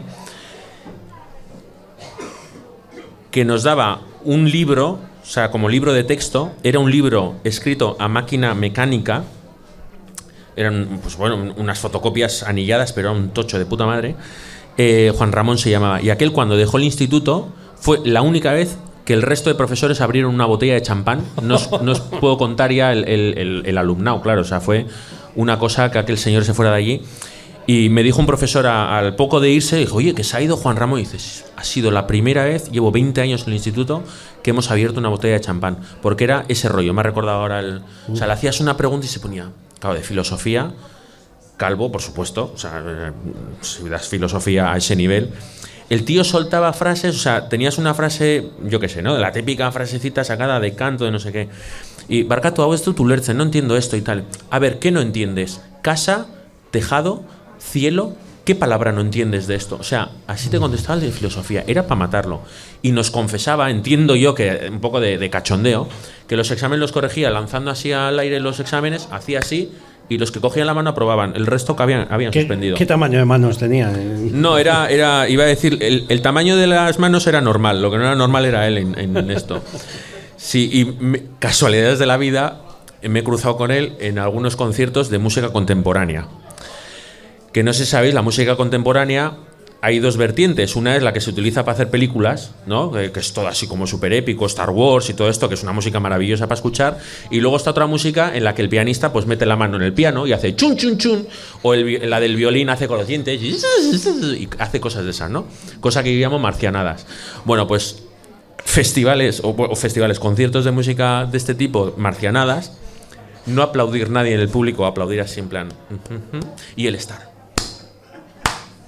Claro que sí. con todo su ímpetu ahí como diciendo, además se ponía de pies y no sé qué. Porque había entendido todas las notas. Sí, Do, sí, sí. re, mi, todo el mundo de atrás mirando como diciendo, me acuerdo uno que había una soprano que salía y ella, "Ah". y nosotros como diciendo, pero esta tía, o sea, ocho años estudiando canto para cantar esto, ¿qué le ha pasado? Pues en aquel se puso de pie. Estábamos siete en la sala y a mí porque me obligaban, si no me hubiese ido. Estábamos siete en la sala, se levantó y el tío ahí, pero así, o sea, como en la televisión dándolo todo y dije, mira, o sea, bien ido del instituto. Me ha recordado, ¿por qué me recuerdas cosas malas de mi infancia? De verdad, es que no sé para qué te Bueno, llamamos. analiza tu infancia, igual tienes ahí qué, un barbaridad. Imitaciones. Imitaciones. Sí, yo tengo aquí un, un texto muy, muy. Bueno, un par, un par de textos muy chorras. Bueno, esta, esta me la tienes que leer. A ver. El acento. A ver, Tengo que poner ponte, gafas, ponte los Toca un poco porque si no se te cierra la pantalla y luego el, Vale. el Face ID este y la mierda esta. ¿Qué- ¿Por dónde empiezo? El, el- el último, yo creo que no hace falta. Es el vecino el que elige el alcalde y es el alcalde el que quiere que sean los vecinos el alcalde. Bravo, ¿Eh? muy bien, estupendamente. Eh, y luego, estas de aquí son eh, como eh, anuncios o canciones y tal. Ah, sí, esto es de Eh, ¿qué- anuncios eh, y así. ¿qué, qué tenías más? ¿Pepe Navarro? ¿Qué tenías por ahí? No, Pepe Navarro. ¿Qué, no. qué otras voces tienes ahí? Uf, Yo qué sé. Yo no sé por qué me ha venido Pepe Navarro. ¿Os acordáis de Pepe Navarro? Era. Mira, un- una Eso imitación. una época también dura. Una imitación que es delicada de hacer, porque hay gente que dice, como, oye, es una falta de respeto. No me parece una falta de respeto para nada. Bah. Es Jesús Vidal. Jesús Es que es- Vidal. Jesús Vidal es un actor de campeones. Ah, sí. Claro. Ah, sí, sí, sí, sí, sí. Pero, pero es muy característico. Sí. Pero la gente imitarle, imitarle parece que es. ¿Por qué? No, no- no no- pasa lo nada. imito igual que. o sea, A ver, que se me entienda bien el ejemplo. ¿Por qué es una es eh, faltarle al respeto a Jesús Vidal imitarle y no a Rajoy? ¿Acaso Cuando, cuando está. Cuando Mira, es- ¿qué debería estar hay? más subvencionado Rajoy que. ¿Qué diferencia hay? ¿Nos entendemos? O sea, Sí, sí, no, ¿eh? no, diferencia. Bueno, no. Entonces vamos a intentarlo, ¿vale? Las muñecas de famosas se dirigen al portal. para hacer llegar al niño su cariño y su amistad. ¡Qué emoción! Y Jesús en el pesebre se ríe porque está alegre. Nochebuena de amor, Navidad jubilosa, el mensaje feliz de las muñecas famosa. Y esto, el tema de las imitaciones, eh, sueles hacer un poco ese proceso como Latre, ¿no? Que siempre cuenta de que se busca o no. Eh, te sale ni a Latre- jugar. Latre tiene un dominio y un conocimiento de todo el aparato Fonador, que es fonador brutal. Entonces todo lo, todo lo lleva ahí, ¿no? Y este tiene, este personaje tiene como el nasal y hace como un poco así. Sí, es como Jim Carrey con su cara, pero él con- con- o sea, conoce todos los recovecos ahí. Y, y no, yo soy incapaz de todo eso. A mí, a nivel de imitaciones, me gusta más, lo siento por, por Carlos Latre, que también lo admiro, pero me gusta mucho más Raúl Pérez. Me parece más, más ¿Quién es Raúl. Pérez? José, Ra- con los nombres. Raúl Pérez es un imitador que sobre todo sale en Movistar. Ah, sí, el que salía como una fuente que se caracterizaba Sí, mucho y tal, sí. Oh, Luego tiene una caracterizadora, Elizabeth, que es brutal, que le hace unas Es acojonante. caracterizaciones que son brutales y a mí me parece mucho más Este estuvo en tu cara, me suena. Y, Sí, y lo hizo muy, muy, muy bien. No, es buenísimo. Es Pues es que increíble. Que, yo- imita a Imanol, a Imanol Alguacil, al entrenador de la Real. Ah, sí. Y, y- y a raíz de eso- Ahí tengo una anécdota que. me lo has contado como si ¿Tenemos supiera quién es el entrenador de la Real, ¿eh? O sea. Por, por eso he dicho Imanol Alguacil, el entrenador. Sí, de sí, la pero me lo has dicho como que Aguacil, supiera. el entrenador. Nada, chiquita con laguna, pero yo no. Pues no, hay que conocer a Imanol Alguacil. Bueno, eh, ¿qué te iba a decir? Que si tenemos tiempo te cuento la anécdota. Sí, sí, sí. Que Tiempo cuando- tenemos, vamos, Cuando tenemos tiempo. ganó la Copa, a ti te lo tengo que explicar, por lo visto, el resto lo sabrá. eh, cuando ganó la Copa de la Real, Imanol se puso en plan como muy hooligan en la rueda de prensa, ¿no? Y dijo, ¡eh, Real, dale! ¡Irá a vaciarte! ¡Metía como X. Y, y Raúl ya estaba imitando a, a, a Imanol en aquel entonces, pero quería hacer al, al día siguiente o a los días, era el programa este el día después, que, que hablan de fútbol y tal, y él quería hacer a Imanol haciendo eso. Ese mismo, momento. Hacer, repetirlo igual. Y me llama a mí, pues nos conocemos, tenemos contacto y tal, y me llama a mí y me dice, es que quiero hacer Imanol, pero claro, canta unas cosas en euskera que no sé cómo son. Entonces yo le digo, pues mira, es así, se, se pronuncian así, se dicen así, se cantan así, le mandé mensaje de voz, todo así y tal. Vale, vale, porque lo quiero hacer y tal. Le digo, vale, pues cuando estés caracterizado de, de él, grábate un mensaje al móvil, para mí, grábate un vídeo. en el último no, no, no, Ah. para, para mandarme a mí un Ah, sin saludo y tal. Me entendió mal y en el programa del día después salió, y eh, justo antes de empezar, de Real Ale, de un saludo para Antonia Gómez Costa, haciendo de, de Imanol. Hasta que no se grabó, sino que te lo No, hizo en salió, el eso programa. Está, está en las redes. En el directo. En las redes está. Un saludo para Antonia Gómez Corta, haciendo de Imanol, y luego hizo lo de Real. Y luego le, le escribí, tío, que lo quería. quería un mensaje por privado, no quería que me mandaras por ahí. Ah, vale, vale, pues luego. lo- Bueno, y, lo, pues- y lo tengo, lo tengo en el. Mira, espera, ¿lo intentamos? ¿Lo intentamos? Venga, a sí. ver, a ver si lo se, tengo se aquí. oirá, hay técnico de luces. Lo pegaré aquí al micro, sí. Y.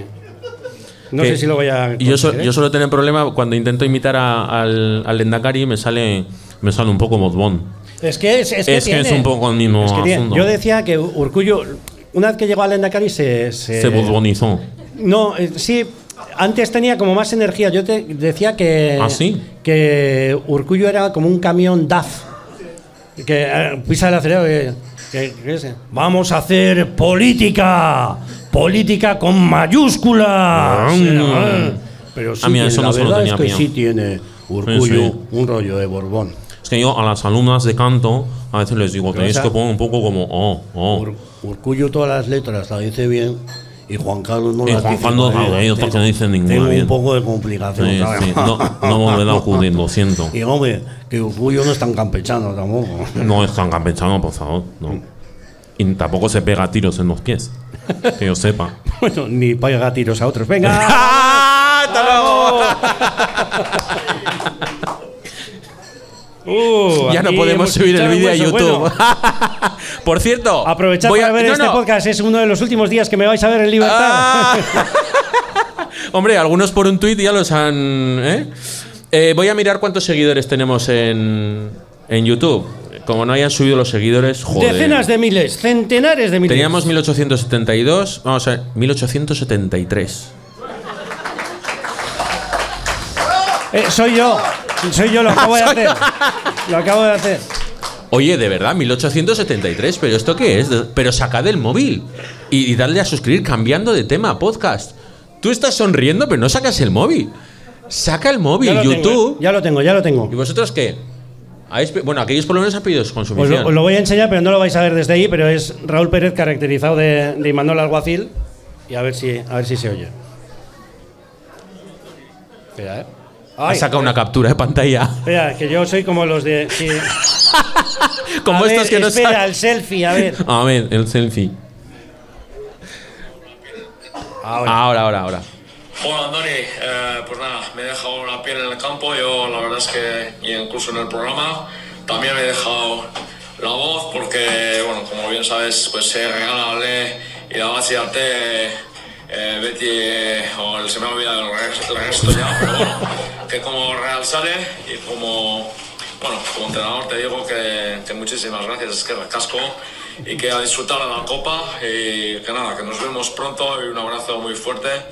Y no hay duda de que estoy terriblemente agradecido, ¿vale? Venga, ¡hala!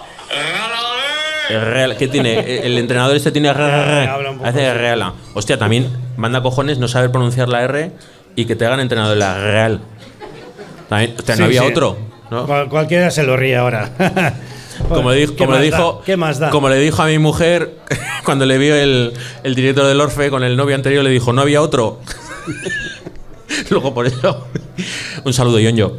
Eh, Volviendo a lo de las imitaciones, que yo no. Sí. O sea, a mí hay imitaciones que los ves y dices, este es fácil de hacer. Porque tiene lo que sea que dices, este. pero a mí me resulta bien". más fácil cuando se lo ve a un imitador. O sea, si yo tengo que imitar a alguien al natural, me cuesta, pero en cuanto veo qué tic o qué, qué tip ha usado el imitador, Sí, me resulta más fácil. según cómo sea de imitador, eh, hay gente que se le llama eh, imitadores que lo que lo que hacen en realidad son parodias de. Sí, que usan las exager- exageran un rasgo, el que sea, y hacen eso. Pero hay otros que son imitadores. O sea, Raúl Pérez es imitador. Sí, sí. Y Latre también es. Hacia a Miguel Bosé con esta voz que tiene ahora. Miguel Bosé. Bueno, no sé dónde lo ha así. perdido. No, Lo ha perdido. no. Que dicen que hay un bicho que yo he dicho que no existe. No. Estas cosas las hace. Es verdad. Lo que pasa es que ahora está todavía un poco como más afónico. Eh, eh, sí, no sé qué coño le ha pasado. Está- A ver, está- está ah, no A mí me pasó algo. una vez que creo que no lo había imitado nunca, pero sabía que me podía ir bien y me llegó un guion de, de Euskadi Movie, hacíamos entonces, que era, que parecía vaya semanita, y me llegó, me llegó un sketch que íbamos a hacer una parodia de La Sexta Noche, del programa de... No, no, La Sexta Noche. Ah, no, este Ese es- Al Rojo Al Vivo. Rojo Vivo, Periodismo. Es- me ¿Y el gobierno qué hace que mientras Raúl, tanto? Raúl lo imita. Nada. Raúl lo imita súper bien. Con las manos. Pues eso, eh, y era la sexta noche, que entonces lo presentaba Iñaki López. Ah, es verdad. Y entre Iñaki, otros sí. contertulios estaban eh, Maruenda El Inda. e, e Inda. Uf. Entonces, Humberto Gutiérrez, que es otro imitador bastante, bastante bueno, hacía de Inda y yo hacía, me pusieron Maruenda. Y dije, ay, hostia, qué bien, tío. Gracias. Mira, porque te- A ver. no, que es hacer algo yo, que no, adoptar no, algún- oye, no, oye, pues deja hablar, deja hablar, ¿no? Si no me vas a dejar hablar, ni vas a dejar que me estire así, que me ponga aquí como si estuviera en el sofá de mi casa, pues oye, pues habla tú, ¿no? Habla tú, porque, claro, es lo que os jode a la izquierda, ¿no? Que, que vengamos aquí a decir las verdades, pero oye, es que las cosas son como son, os guste o no, y ahora ya, pues habla tú, ¿no? Vale. Este es uno que es así como muy gordito, que tiene el pelo así. Sí, es gordito. Mira, hicimos esa imitación, estuvo bien y me llama Iñaki López y me dice, eh, dime con quién tengo que hablar para pedir permiso para emitir este sketch en la sexta noche para que Inda y Maruenda lo vean. Lo vean. En directo, para que lo vean. Para verles las y le digo, caras. pues ¿no? mira, habla con este y tal. Pidió el permiso, se lo dieron y en la sexta noche lo pusieron, les enseñaron a Inda y Maruenda y, y le preguntan a Maruenda a ver si le había gustado su imitación. y no, hombre, claro, a mí me gusta, ¿no? Esto de las imitaciones. Hombre, pero este señor está bastante más gordo que yo. Tam- también mido dos veces lo que mide él, pero bueno. Sí, es pequeñito. Pues se le ve así. Sí. La Sí, mala, la mala hostia no te deja crecer mucho. Es verdad, eso es verdad. Un poquito de agua ya tenemos por ahí, ¿no? Teníamos ahí una ¡Agua! ¡Agua! Es carcasco. Yo mi monólogo lo termino con un chiste de chiquito de la calzada. Bueno, en, en- eh, cuando Chiquito triunfó, hubo dos humoristas muy buenos que tengo recuerdo, aparte de Chiquito. Este, ¿cómo era? Este del bigote que hablaba así. ¿Cómo era? Váyase, señor González. Era uno que hacía chistes muy buenos también. Soy señor González. El, soy el Aznar. Tengo el recuerdo de en, esa época esos dos, esos dos eh, cómicos. Oye, ahora que has hablado de lo de la derecha, la izquierda y no sé qué, con todo este lío que se ha montado con la eh, compañera esta eh, por aparecer en una manifestación Ah, con Itziar y Tuño. con Itziar, o sea, fíjate que la tengo recién vista y no, no me acuerdo del, del nombre. ¿Os afecta mucho a los, a los actores cuando publicáis? A ver, no en este caso, que, que es un poco como muy así. ¿Afecta mucho a la hora de trabajar? Porque veo, por ejemplo, en el caso de, de Gorka, que es muy cañero en Twitter y muy así, con, con las injusticias y tal, y joder, tiene, tiene curro, el, el de tu mismo apellido, Ochoa. Sí, el de. Pero él no tiene bodegas como yo. Mm. Eh, eh, afecta. Eh, Yo intento no mojarme mucho en lo que a política Sí, se refiere. no digo en tu caso particular, pero a compañeros que veas eh, les puede afectar o incluso más a unos que a otros, dependiendo de, yo que sé, la productora o... Si trabajo, eh, pues eh, mira, te digo un nombre y enseguida llegarás a la conclusión. Willy Toledo. Willy Toledo. Willy Toledo en qué trabaja. Sí, que, que luego lo, lo- lo tacharon de... Este sí era un malísimo actor, a mí me parecía maravilloso. Me Willy parecía Toledo maravilloso. empezó a abrir la boca. Melones. Y como Willy Toledo, piensa Alberto San Juan, por ejemplo. ¿Este quién era? Alberto San Juan ha hecho Valenciaga hace nada, Ah, por sí. Alberto San Juan y, y Willy Toledo son amiguísimos y tienen la misma mentalidad y tienen la misma ideología igual. Alberto San Juan no es tan contundente en lo que dice y sigue trabajando. Willy Toledo no trabaja porque no voy a decir que haya una mano negra, pero, pero no gusta, no gusta que haya gente No que diga que lo que piensa y no, no gusta. Hay gente a la que no le gusta que, que se diga lo que sí. Y eso tiene un nombre que no voy a decir ahora, que me voy a cabrear. Pero es curioso, ¿eh? que, que a día de hoy, tan, tanto que defendemos así, ¿no? La, la libertad y el, el- el poder expresarte. No digo ya el insulto, porque a veces la libertad se entiende como el poder llamar lo que quieras. Tuño viene de lejos, ¿eh? Sí, pero- pero ya ha dejado claras sus cuando tendencias. se emitió, cuando se emitió, no sé si, no sé si se, no sé siquiera. Sí, sí, la primera temporada, pero no sé si se había empezado a emitir aún. De la de eh, La Casa de Papel, dices. Sí, Sí, cuando se emitió la, la primera temporada ya hubo medio boicot. Yo soy de Basauri eso- también con mi tía. sí, por, eso, lo que sé, sí, sí. no sé si se había empezado a emitir siquiera, Luego pero ya se sabía que iba a salir Itziar y Tuño Eso es. y la localizaron en un vídeo eh, pidiendo eh, respetar los derechos de los presos y tal, y ya hubo una llamada a boicot. Hizo un actor, eh, creo que es de Oyarzún, Gotzón Ibáñez, un anuncio de Coca-Cola en el que salía como que pues que era como seguidor del Atlético de Madrid, no sé qué y tal. Y lo localizaron también en un vídeo como a, a Itziar y Coca-Cola acabó Lo retirando el anuncio por presiones. Presiones del público. Sí, O, o vienen de las de un productoras público. también. De- bueno, sí, De pero, un público. pero tiene algo que ver con las, con las productoras.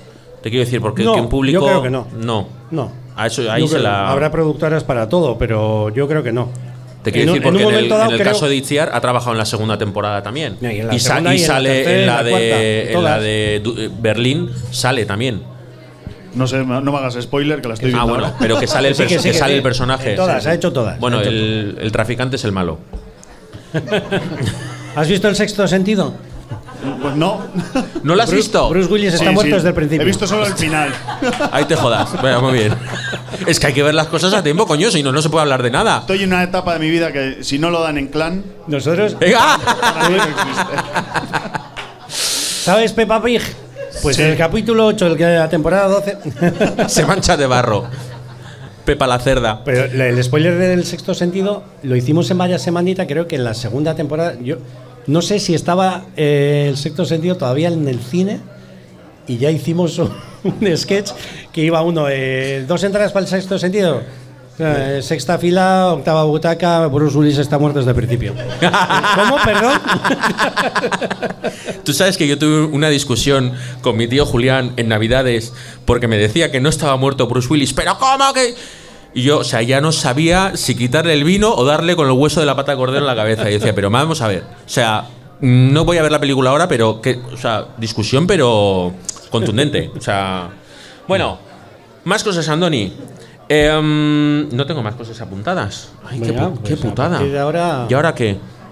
¿Qué hora tenemos? ¿Cómo vamos de hora? Yo he venido invitado aquí, o sea, todo lo que tú digas. Siete y media, llevamos una hora y media, está bien, ¿no? Sí, Para cortar, te quiero decir. ¿Ya? Hemos cobrado, hemos cobrado con una cerveza. Venga, no sea gallina, venga, ¿No? vamos a las dos horas. Venga, preguntas del público, por favor, venga, enciende el micro. Saca el micro. Ah, Si ves que alguien que te dice que no, le pones el micro que, que, que pregunten. ¿No tiene nadie el papelito escrito? ¿Nadie ha puesto nada? De verdad, que me he gastado tinta de la impre- Mira, mi niña ha, ha pintado un Among Us. No, Among Us de Cerda Ori, Aren. Nap Nap Orange. Ah, na- na- Orange, Nap Orange, claro. eh, ¿Y nadie ha escrito nada? Tú tienes cara de escribir con buena letra. ¿No sabes escribir? Eres médico entonces. Vale. A o ver, médico o farmacéutico, que son los qué? que entendéis el mismo idioma. ¿Y qué? A ver, Bye. venga, voy a romper yo el hielo. Venga, va, Venga, rompe el dale. hielo. Yo he hablado con Gorka, el de las bodegas, Sí, y he hablado con Gorka Guinagalde también. sí. Y bueno, sobre todo Gorka Guinagalde me comentaba que a él mogollón de gente le para para hacerse una foto y me gustó mucho cómo actuabas en Vaya Semanita y tal y cual. Ah, sí. ¿Te ha pasado al Él revés? que ahí, te ¿no? identifiquen a ti con, con trabajos que Allí no has abajo. Allí abajo. Ahí abajo. A mi representante le discutían cuando le, le, le decían, oye, estamos buscando actores para esto y tal. Y decían, bueno, pues para ese iría bien Antonia Aguirre Gómez Cora. A ese le tienes en allí abajo. No, no, no está en allí abajo. Que sí, que sí, que está, lo tienes en allí, que no está en allí abajo. Y Yo se no lo allí discutían. Sí, sí, sí. Pues no cobrado la comisión. O sea que va a ser que no. Sí, sí, sí, sí, sí, sí. Venga, más preguntas. Va. Aquí, aquí preguntamos los organizadores. Muy bien. Una fantasía. Venga, por- eh, son preguntas organizadas. Efectivamente. Eh, Vaya Semanita se hizo desde el 2003 hasta el 2011, luego se retomó. Muy bien por los datos. Un aplauso porque se la, se la ha ganado. Muy bien. La- ah, tiene wifi. Ah, joder, está mirando en internet. La Wikipedia existe, yo no me Sí, invento sí. nada. Venga, va. Del Pues- 2003 al 2011 y luego del 2015 creo que se hizo una temporada, dos temporadas más, Euskadi Movie, cosas Una vez que yo no estaba, se fue a la mierda. Se fue a la mierda. Luego no Ah, tuvisteis un programa supuesto. así como en directo que hacíais con rollo Vaya Semanita. Sí, allí abajo, venga. No. Eh, hicimos, hicimos eh, Vaya Semanita, luego hubo Vaya Semanita Cambio Radical, luego hubo eh, Euskadi Movie, eh, que era, básicamente hacíamos lo mismo, casi. sí, era muy parecido. Al final eh, hubo un punto en el que empezaron como a hacer cambios raros y cosas que parecía que hacíais lo mismo, pero, pero cambiaban de nombre y de cosas. ¿Por qué pasa esto en televisión? O sea, ¿por qué de repente ¿Y por qué? eh, hay menos paciencia, hay menos ganas, hay menos riesgo? Hay mucha menos paciencia de la que se tuvo con Vaya Semanita, evidentemente. Vaya Semanita duró muchísimo, pero porque tuvo mucho éxito. Yo tengo la teoría que no he podido corroborar con nadie y seguramente nadie nunca me lo reconocerá, de que Vaya Semanita es un invento que se les escapó de las manos. Yo te cuento, Vaya Semanita, la primera temporada en la que yo todavía no estaba, renovaban... Y no tuvo sé- éxito a pesar de eso, ¿eh? A pesar de no estar yo, fíjate. Hostia, inicio duro, ¿eh? Eh, estaba Oscar Ah, Terol. estaba Óscar Terol. Es- es- estaba, estaba el Pelanas. eh, Es que este- está el Pelanas. Eh, renovaban, no sé si cada mes o cada tres meses. Hostia. Ellos iban grabando y no sabían, no sabían, igual se termina esto, igual se termina. Y renovaban, y renovaban, y renovaban. Y cuando llegaba ya el final de la primera temporada, eh, tenían bastantes dudas, seri- serias dudas de que fueran a renovar por una segunda temporada. Entonces, a partir de ahí, los guionistas dijeron, "No, o sea, escribir lo que nos dé las ganas y tal, nos van a echar. Y ahí surgieron los Sánchez, y ahí surgieron cosas potentes de, de Vaya Semanita. Y entonces, los últimos tres meses de la primera temporada de Vaya Semanita, la gente empezó a enterarse de lo que era Vaya Semanita, lo empezaron a ver, lo empezaron a ver, y encima a ETV se le ocurrió ese verano eh, emitir cada semana, cada jueves, un refrito de Vaya Semanita, sketches de Vaya Semanita y tal. Entonces, ese verano, ¡boom! Ese verano, o sea, la tele que en verano no la ve ni Cristo, ese verano, Vaya Semanita la petó. Yo era muy fan de Vaya Semanita ya cuando empecé. Y entonces la segunda temporada iba a saco. Eh, en la segunda temporada precisamente de Vaya Semanita en la que estuve yo, hicimos el, el récord histórico de Vaya Semanita y seguramente, bueno, de la cadena probablemente también, quitando algún partido de fútbol, que fue un 40, por un, 40 con 1 de share. 40 con 1 de share significa que el 40% de las televisiones que estaban encendidas ese día En en, Euskadi. en Euskadi, el 40% estaban viendo Vaya Semanita. Por encima de Telecinco, etcétera. Y eso se les escapó de las manos. Y estuvimos muchos años en los que igual para los políticos y tal no era Cómodo. no les gustaba, pero pasó como con las gafas de Caiga quien caiga, ¿sabes? Que Caiga quien caiga era un programa que todo el mundo discutía, que nadie quería salir en Caiga quien caiga, hasta que el rey se puso las gafas. Y entonces todos los políticos querían. Con nosotros pasó igual. La segunda temporada de Vaya Semanita, no sé cuántos políticos hicieron un cameo en algún sketch de Vaya Semanita. Entonces, de cara al público, les interesaba, pero, eh, claro, Eh, sí, sí. metíamos muchas pullas y tal. Pero, ¿quién le pone el cascabel al gato? No, no se atrevieron durante años. ¿Y luego por qué los cambios de nombre para un formato que era muy parecido a lo que hacía luego a nivel interno? Yo eso no lo entendí. Yo ahí hubo cuando se pasó de Vaya Semanita a Vaya Semanita Cambio Radical, se cargaron a todos los actores de, de Vaya Semanita, salvo a dos. Dos se quedaron. Entonces todo entraron actores nuevos. Quitaron lo que era la entrevista en plató y tal. Y, hicieron un programa que, que no era tan cañero como tal. Y se les ocurrió llamarlo Vaya Semanita Cambio Radical, que es básicamente lo que habían hecho, cambiarlo. Y yo, que estaba fuera de aquello, pero yo les decía desde fuera, llamarlo de otra forma. Ya. Al final, si alguien que está acostumbrado a tomar Coca-Cola le dice, mira, te voy a dar esto, no tiene azúcar, no tiene color, no tiene burbujas, no tiene nada, y lo vamos a llamar Coca-Cola Cambio Radical. Pruébalo, a ver. Te va a decir, vete a la mierda, esto es agua. Esto es otra cosa, esto no es Coca-Cola. Pues llámalo de otra forma. No lo entendí nunca. No lo entendí. Cosas, decisiones de la cadena. A ver, ¿más preguntas por ahí? No. Ay, ay, que se anime el asunto. Hola, hola. Eh, no sé si también has dicho que se le escapó de las manos, pero es que aquella época también fue mucho la del comienzo de Internet. O sea, yo por aquella época estaba en Madrid y en Madrid nos llegaba vaya semanita. De hecho, eh, eh, los sketches se compartían por, Sí. por el mail en aquel momento. Bueno, y tuvo éxito lados. en Argentina, en México, en, o sea, ha sido Sí, un sí, sí, fenómeno. En- en- sí, ¿Querías algo No, más? eso, como tal. Eso, sin más. Sí, sí, sí. No, es que era un programa que se hacía para la comunidad autónoma vasca nada más. Entonces, eh, eh, a ese nivel también se nos escapó de las manos. Yo me acuerdo que en esa segunda temporada nos dieron el primer premio. Vaya Semana consiguió dos premios de la Academia y un premio Ondas ¿De qué academia? De la Academia de Televisión. Ah, de- vale. Pero lo mismo que la de idiomas. España, sí. Vale. y cuando nos dieron el primer premio, fuimos a Madrid y, y mi sensación era de que íbamos como Paco Martínez Soria en, en La ciudad no es para mí. Ibas a Madrid y la gente te saludaba y nos saludaba a nosotros. ¿eh? Me acuerdo que después de que nos dieran el premio al día siguiente nos O sea, fuimos no a ver- erais conscientes de que en Madrid aquello tenía Claro, tirón. no, y nos fuimos a ver un espectáculo de La Cubana, que es una compañía de teatro conocidísima y muy prestigiosa y tal. Nos fuimos a ver un espectáculo de La Cubana al día siguiente.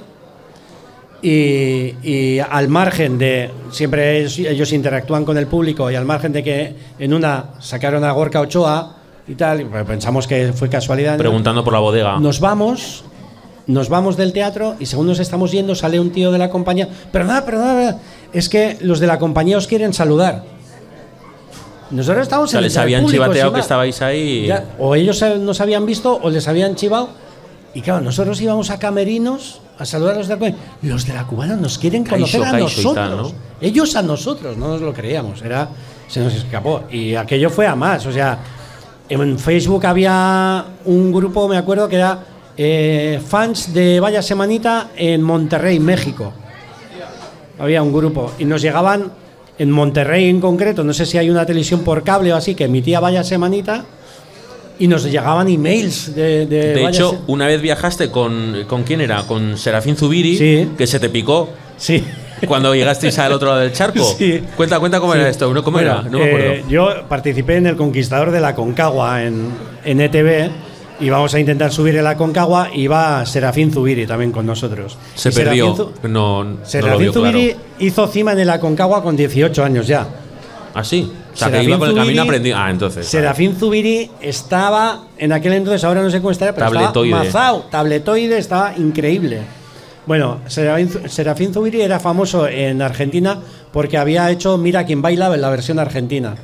Y entonces él era muy famoso en Argentina. Entonces salimos de, de Vitoria hacia Madrid para ir al Conquistador de la Concagua y tal. Y allí donde nos parábamos y tal, siempre me venía alguien, oye, una foto y tal, igual.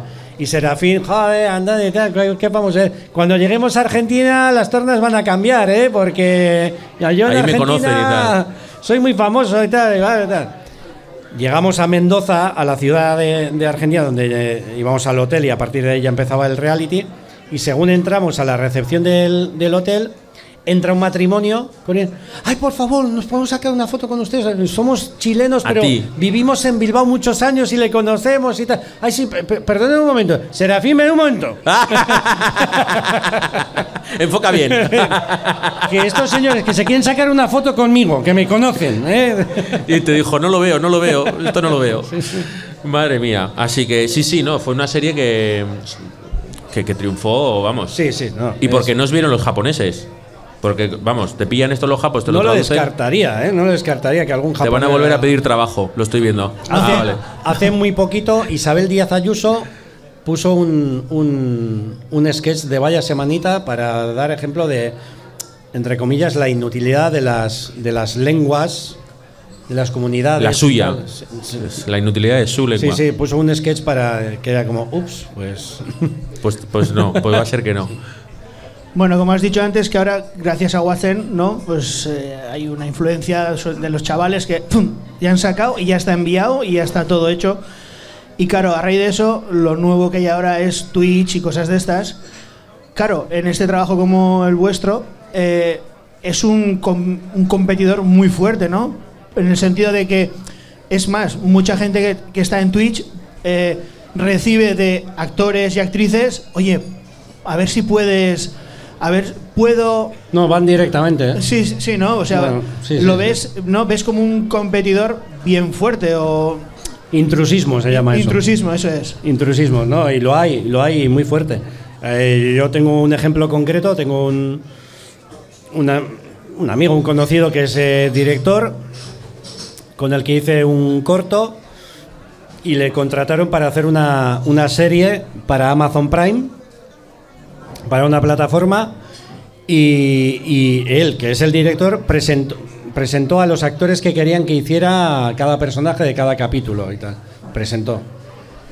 Y a la gran mayoría de los actores se los tumbaron y los sustituyeron por youtubers, gente que son famosos en Twitch y tal, porque según para qué producto, las plataformas y las cadenas y tal, dicen, es que a esta persona Ah, siguen. la ven no sé cuántos miles de seguidores en su canal.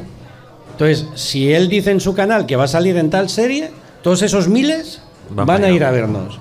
Y entonces es lo que apremian. Antes pasaba que hubo una época, en lo- no sé si ahora pasará tanto, que a los actores se nos mira para los castings cuántos seguidores tenemos en nuestras redes sociales. Sí, eso Pues, lo confesan eso, muchos. eso ¿eh? ha ido, eso ha ido ahora, se ha transformado en esto, en los youtubers y toda esta gente a hacer papeles actorales. Entonces, la calidad de la interpretación va a bajar, pero tristemente a quien hace eso es que se la trae al pairo si la calidad de la interpretación baja. Si se venden entradas. Claro, muy poca, muy poca. Sí, y además que es curioso, ¿no? Que, que esta gente que ya se ha buscado un modo de vida con el que ya ganan un dinero mucho más que el que puedan ganar los actores actuando, además se meten en esta industria porque, bueno, esta, esta excusa que se pone siempre de porque lo generan, ¿no? ¿Por qué se les paga tanto? Porque los generan. ¿Por qué se le paga tanto a una modelo? Porque lo genera. Pues en este caso es un poco el, el mismo, el mismo Sí, rollo, ¿no? evidentemente, y, y es verdad, y, le- y lo- Que y por lo cierto, genera, pero... el Jonan y el otros han, han empezado también eh, en Sí. Instagram a sacar. Sí, eh, sí, pero no es de eh, motu propio, evidentemente hay, hay no, mucha no, hay, gente hay una, detrás. hay una sí, productora, sí. pero vamos, que lo han arrancado y es solamente a nivel de internet, no, está, Sí, no sale en ninguna sí, televisión. Sí, sí. Evidentemente busca otro recorrido, eh, lo intentan y sí, ahí están. Y ha tenido, ha tenido tirón. De momento van bien, por Sí. redes y tal van, van bastante bien, sí. Porque claro, luego ahí está lo difícil de monetizar eso, porque no hay nadie que Sí, te ponga ahí el está, ahí está la dificultad. Yo es algo que quiero hablar un día con ellos eh, con tiempo y sosegadamente me, me interesa mucho cómo van a intentar monetizar eso, porque me parece complicado, pero Sí, Pero es más fácil hecho- hacerse un podcast, ¿eh? sí. Además, sí, más barato. sí, ¿no? hay, hay muchos actores que cuando no han, en épocas que no han tenido mucho a ti trabajo. cómo te están creciendo los seguidores. están- a ver cuántos llevamos. Igual, a ver lleva- seguidores. igual tienes ya dos más. Igual tengo dos más. A ver, voy a refrescar. Cien- 1875, tres más. Muy bien. Toma. Muy bien. Una cerveza de mi parte para los que os hayan suscrito, por favor.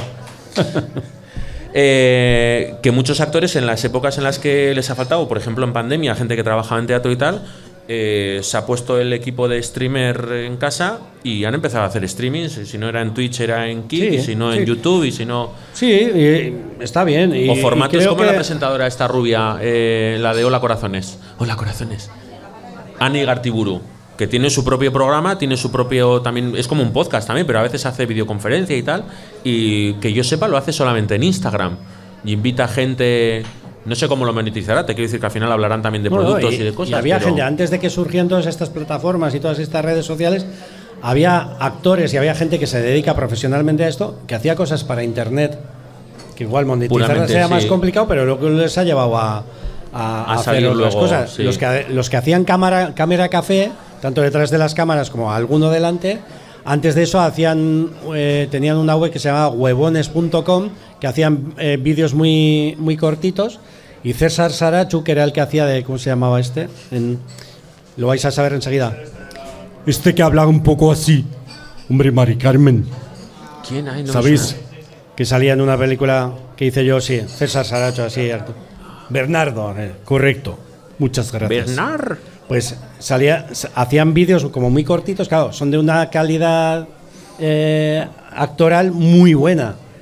Y esos se hicieron conocidos y a partir de ahí hicieron el proyecto de Cámara Café.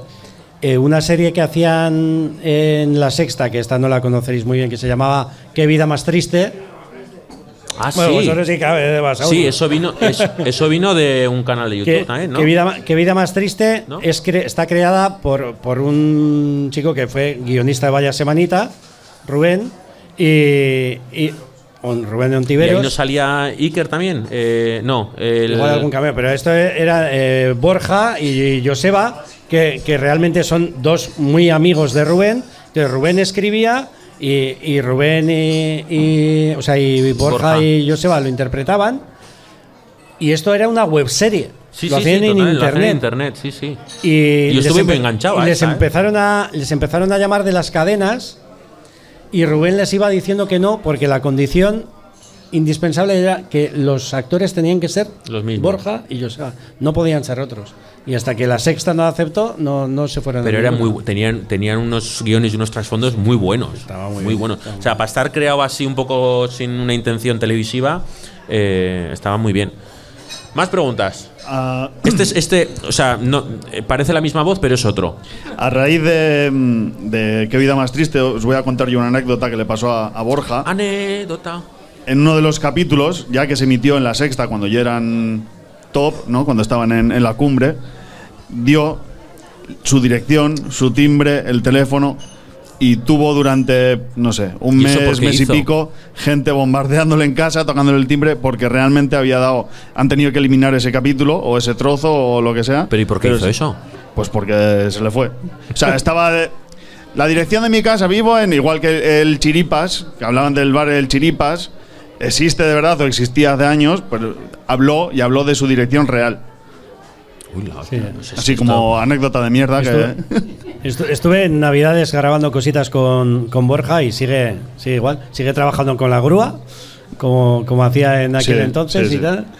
Y fíjate, yo a- ahí hice de, de- de fan suyo, pero ya nos conocemos de hace unos cuantos años, pero dije, ¿cómo era? ¿Cómo era lo que decías, Borja? ¡Toma, toma! ¿O ¿Cómo era? ¿Cómo era? sí, sí. Además se ponía, se ponía con lo más. Sí, es que era, era muy bueno. Más preguntas. Uno, nu- uno nuevo. Uno nuevo, una voz nueva, ¿no? Eh, Te pareces a la de al lado, ¿eh? Pero soy completamente distinto. Eh, doblaje no, no, no has hecho, ¿no? No te has metido en. No he hecho doblaje, hice un curso de doblaje y la verdad es que me gustaría. Eh, sobre todo me gustaría hacer de películas de animación. Sí, de películas de animación. Un poco a cuenta, a cuenta de eso, ¿no? Con lo que estabas comentando antes de que sustituyeron un montón de, de actores y actrices eh, por, por youtubers y estas cosas, ¿no? Sí. Era un poco por, por si sabías tú algo de que en el tema, en, en el asunto de, de doblaje, sí que hay muchísima más polémica porque imponen ahora mismo muchísimo eh, la presencia de mucho youtuber y mucha cosa por el estilo. Ya. Y, y que, bueno, no sé si. en- Pues, en- pues, o sea, si, si hace falta profesionalidad a nivel actoral, en doblaje ni te cuento. Sí, recientemente, pues igual ha habido bastante polémica con respecto a la serie, por ejemplo, Memorias de Idún, de, de Laura Gallego, ¿no? que es bueno, pues una escritora de, de literatura juvenil, pues probablemente de las más famosas de España, que consiguió que ella rodase en la serie, ¿no? como guau, superhito. Y hicieron el doblaje completo con actores profesionales, a lo que ella le dio el, el- el visto bueno. Y cuando estrenaron la serie, habían sustituido al 90% de, de, de los actores por youtubers, eh, influencers y cosas por el estilo. Tela. Claro. No se había visto una, una cosa igual desde que Kubrick quiso que Verónica Forqué doblara a la del Resplandor. ¿eh? Joder. Sí, pues algo por el estilo. Entonces, bueno, esto es- en este caso la serie se ha ido a la mierda y han cancelado la segunda temporada cuando estaba prácticamente asegurado porque eres, eh, bueno, Es que bueno, hace un que huevo, ¿eh? ella- Estamos tan sí. acostumbrados a escuchar buenos doblajes en España, porque el campo del doblaje. La o verdad sea, es que sí. Hoy he visto un vídeo de eh, Machos Alfa doblado al francés ¡Uh, la, la! y era horrible. No, no, no ponían en boca casi nada, porque hay que hacer coincidir un poco la, la boca y he visto un fragmentito que ha puesto Gorka Ochoa en sus redes sociales y, y me ha parecido horrible. Pues mira que en un francés no poner nada en boca. Mira, este es el éxito que ha tenido. Ah. La puta mierda de chiste, voy a apuntar. No relacionar mm, Francés con francés boca. con boca. Venga, más preguntas. Va. ¿Alguien que se haya tomado un par de cervezas de más? Estáis consumiendo, ¿no? Por favor, que esto al bar le cuesta un dinero, ¿eh? No venimos a otra cosa, ¿eh? ¿Gin tonic? Ah. Agua con gas, sí, con color amarillo, gin gas. Va, es misterio. Venga, más preguntas por ahí. Venga, va. Tú tienes cara de tener alguna duda muy importante, muy contestable. Tú has asomado, tienes algún interés. Venga, va. Sí, sí, pregunta, pregunta. Venga. No. Bueno, y fanses, y fanses de, de Guacemba Se acaban de ir, han se acaban aquí, de ir, joder. Y cuando ya han sacado todas las fotos y han grabado los vídeos que Hacer- querían a- ya. eh, mover un poco una bolsa de patatas fritas, veréis cómo aparecen otra vez todos. bueno, pues que eh, salga alguien y están regalando camisetas de Watson ahí dentro. ¿eh? A ver, a ver, a ver. No, no, no, dile que venga, que, que se deje de hacer así. Ven para aquí. No, no, de hacer así no, ven para aquí, pregunta. No, no vais a preguntar nada. Qué barbaridad, tenéis aquí a una estrella de Hollywood y no aprovecháis el momento. De Hollywood. ¿No? No, no, en Hollywood no has estado. No he estado, no he estado. No, No has ido estado ni- nunca ni de ni de vacaciones. vacaciones, no, no. Yo tampoco. No No, no, se me ha perdido nada por ahí. No he estado ni en la gala. Ah, uy, ahí ¿no? tenemos un, un pequeño que quiere preguntar. A ver, Stégale tu Bartu. Espérate, porque la pregunta va a ser acojonante. ¿No? ¿No? La de vergüenza. Bueno, pues no pasa nada, pichín. Eh, nada más entonces, cortamos la conexión. Si no Venga, preguntáis, alguien, cortamos. no sé, Venga, va. ¿Quién, ¿Tú quién- tampoco? quién fundó el estoicismo o algo? de ¿Eh? esto? No sé. Hostia. ¿Quieres rematar con la voz de Zenón, Zenón de Sitio. Zenón de sitio? Zenón de Sitio fundó el ¿A quién estás imitando ahora? La vida de Brian, ¿no? Ah, David. Vale, vale. Seis asesinos sarracenos. ¿Quieres terminar con la voz de, de Samuel L. Jackson en, en la, mm, ¿Cómo era la película esta? Pulp Fiction. Pulp Fiction. Ezequiel, 2517. Esa. Te- Tengo que, esto lo tengo que contar. Cuando a los actores, cuando nos ponen los micrófonos y eso en la tele, siempre nos dicen, a ver, prueba un poco, prueba un poco. Y entonces yo, lo típico suele ser un, dos, tres, sí, se me oye, hola, sí. hola, tal. tres. Y yo me cansé de esto.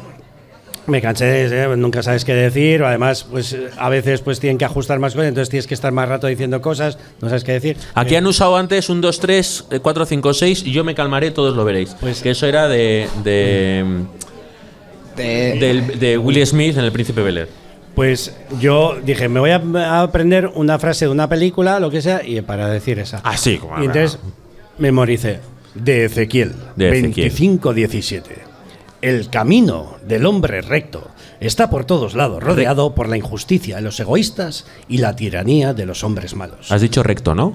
Recto. Ah, vale. Bendito sea aquel pastor en nombre de la caridad y de la buena voluntad saque a los débiles del valle de la oscuridad, porque él es el auténtico guardián de su hermano y el descubridor de los niños perdidos. Y os aseguro que vendré a castigar con gran venganza y furiosa cólera a aquellos que pretendan envenenar y destruir a mis hermanos. Y tú sabrás que mi nombre es Yahvé cuando caiga mi venganza sobre ti. Bueno, pues. Ah, ya, vale, vale. A esto tengo que añadir que cuando fui a hacer el Ah, tiene musical de. Billy Elliot, que estuve seis meses en el musical de Billy Elliot, empecé haciendo eso. Claro, todos los técnicos de so- Bueno, de partida la gente flipa, porque si no lo relacionan con la peli, porque muchas veces No no, la hago con la voz así encolada, digo, el camino del hombre recto está por todo. ¿Y qué, qué hace ¿Qué está este tío hablando? diciendo? Es, es como la si Biblia, dices, está corred, loco, está- insensatos, y no la- han visto El Señor de los La Anillos, gente pues. flipa. Entonces los técnicos de sonido de, de Billy Elliot flipaban, pero ya con el paso de las semanas ya se calentaban y dicen, oye, para la semana que viene traernos algo distinto. Una de Star Wars. Y ya empecé ya con frases de otras películas y el siguiente peldaño fue, ellos me decían a mí, quiero que me vengas con el speech de Al Pacino en esencia de mujer en el juicio, lo que hice. Hostia, tú. Y, sí, y, y- y lo- Madre mía. sí, no, ah, ¿ordenó usted el código rojo? Esa me la sabía, pero ya no me acuerdo. Sí, Bueno, chicos, porque pues, tú con tus amigos no hablas me con cosas cortar, de, en porque tú en Dios. el fondo Sabía yo que no me tenía que haber quieres traído, en eh. ese muro, me necesitas en ese muro. Y encima Adelante. mamarra. Estoy dinamizando un poco esto. Vale, vale, no, no, sí, sí, bien, Seguro bien. que ahora miras y tienes 20 seguidores. A más. ver, vamos a mirar. Vamos a refrescar las, las cuentas. Madre mía, a ver. Uno más, 76. ¡Bravo! Muy bien, cuatro seguidorazos nuevos. Qué barbaridad. No compensa el esfuerzo, ¿eh? Te digo, o sea, aguantarte toda la puta tarde aquí. Para cuatro seguidores, me cago en la leche, puta. Espero que en Twitter haya sido más. bueno, ahora se llama X. Twitter. Ahora ya no es Twitter, es X. No sé si. Bueno, en fin. Sí, sí. No vamos a hablar Una pena. porque- Bueno, chicos, que muchísimas gracias. Que ahora podéis comprar unos bocatas, unas raciones de croquetas, de calamares y tal. No tengo comisión por esto, ¿no? Quiero Ay, tu comisión. cartera te la he devuelto. Me la mierda. cartera me la has Ah. devuelto o me las. Sí, en algún momento me la has pasado. Sí. No sé por qué. No te veo hábil con el tema, ¿eh? No, no lo Me- necesito. no. Como está en el rango de los demás de Eh. 30.000, claro, pues. Bueno, pues muchísimas gracias. Que nos sigáis, hostia, en YouTube, en Spotify, en, en- en otros sitios. Suerte. Por la noche suerte no nos sigáis, eso. por favor. La vas a necesitar. Por la noche te persigue. No, no, no. Esto era de Rafael, ¿no? Yo ¿No has, aquel- no has querido saber tú la de Serrat? Te voy a decir yo que sí ahora, Rafael. Es que Serrat ha faltado el movimiento de papada. Niño. Pero. Niño, deja ya de joder con la pelota. Ay. Niño. ¿Ves? Ahora, aunque la canción no la conozco, ya sé que Serrat. Sé. No, no, no, ha estado antes. El... La próxima vez traeré un profesional. Venga, va. Sí, lo mismo digo. Hasta la próxima. Qué ricasco.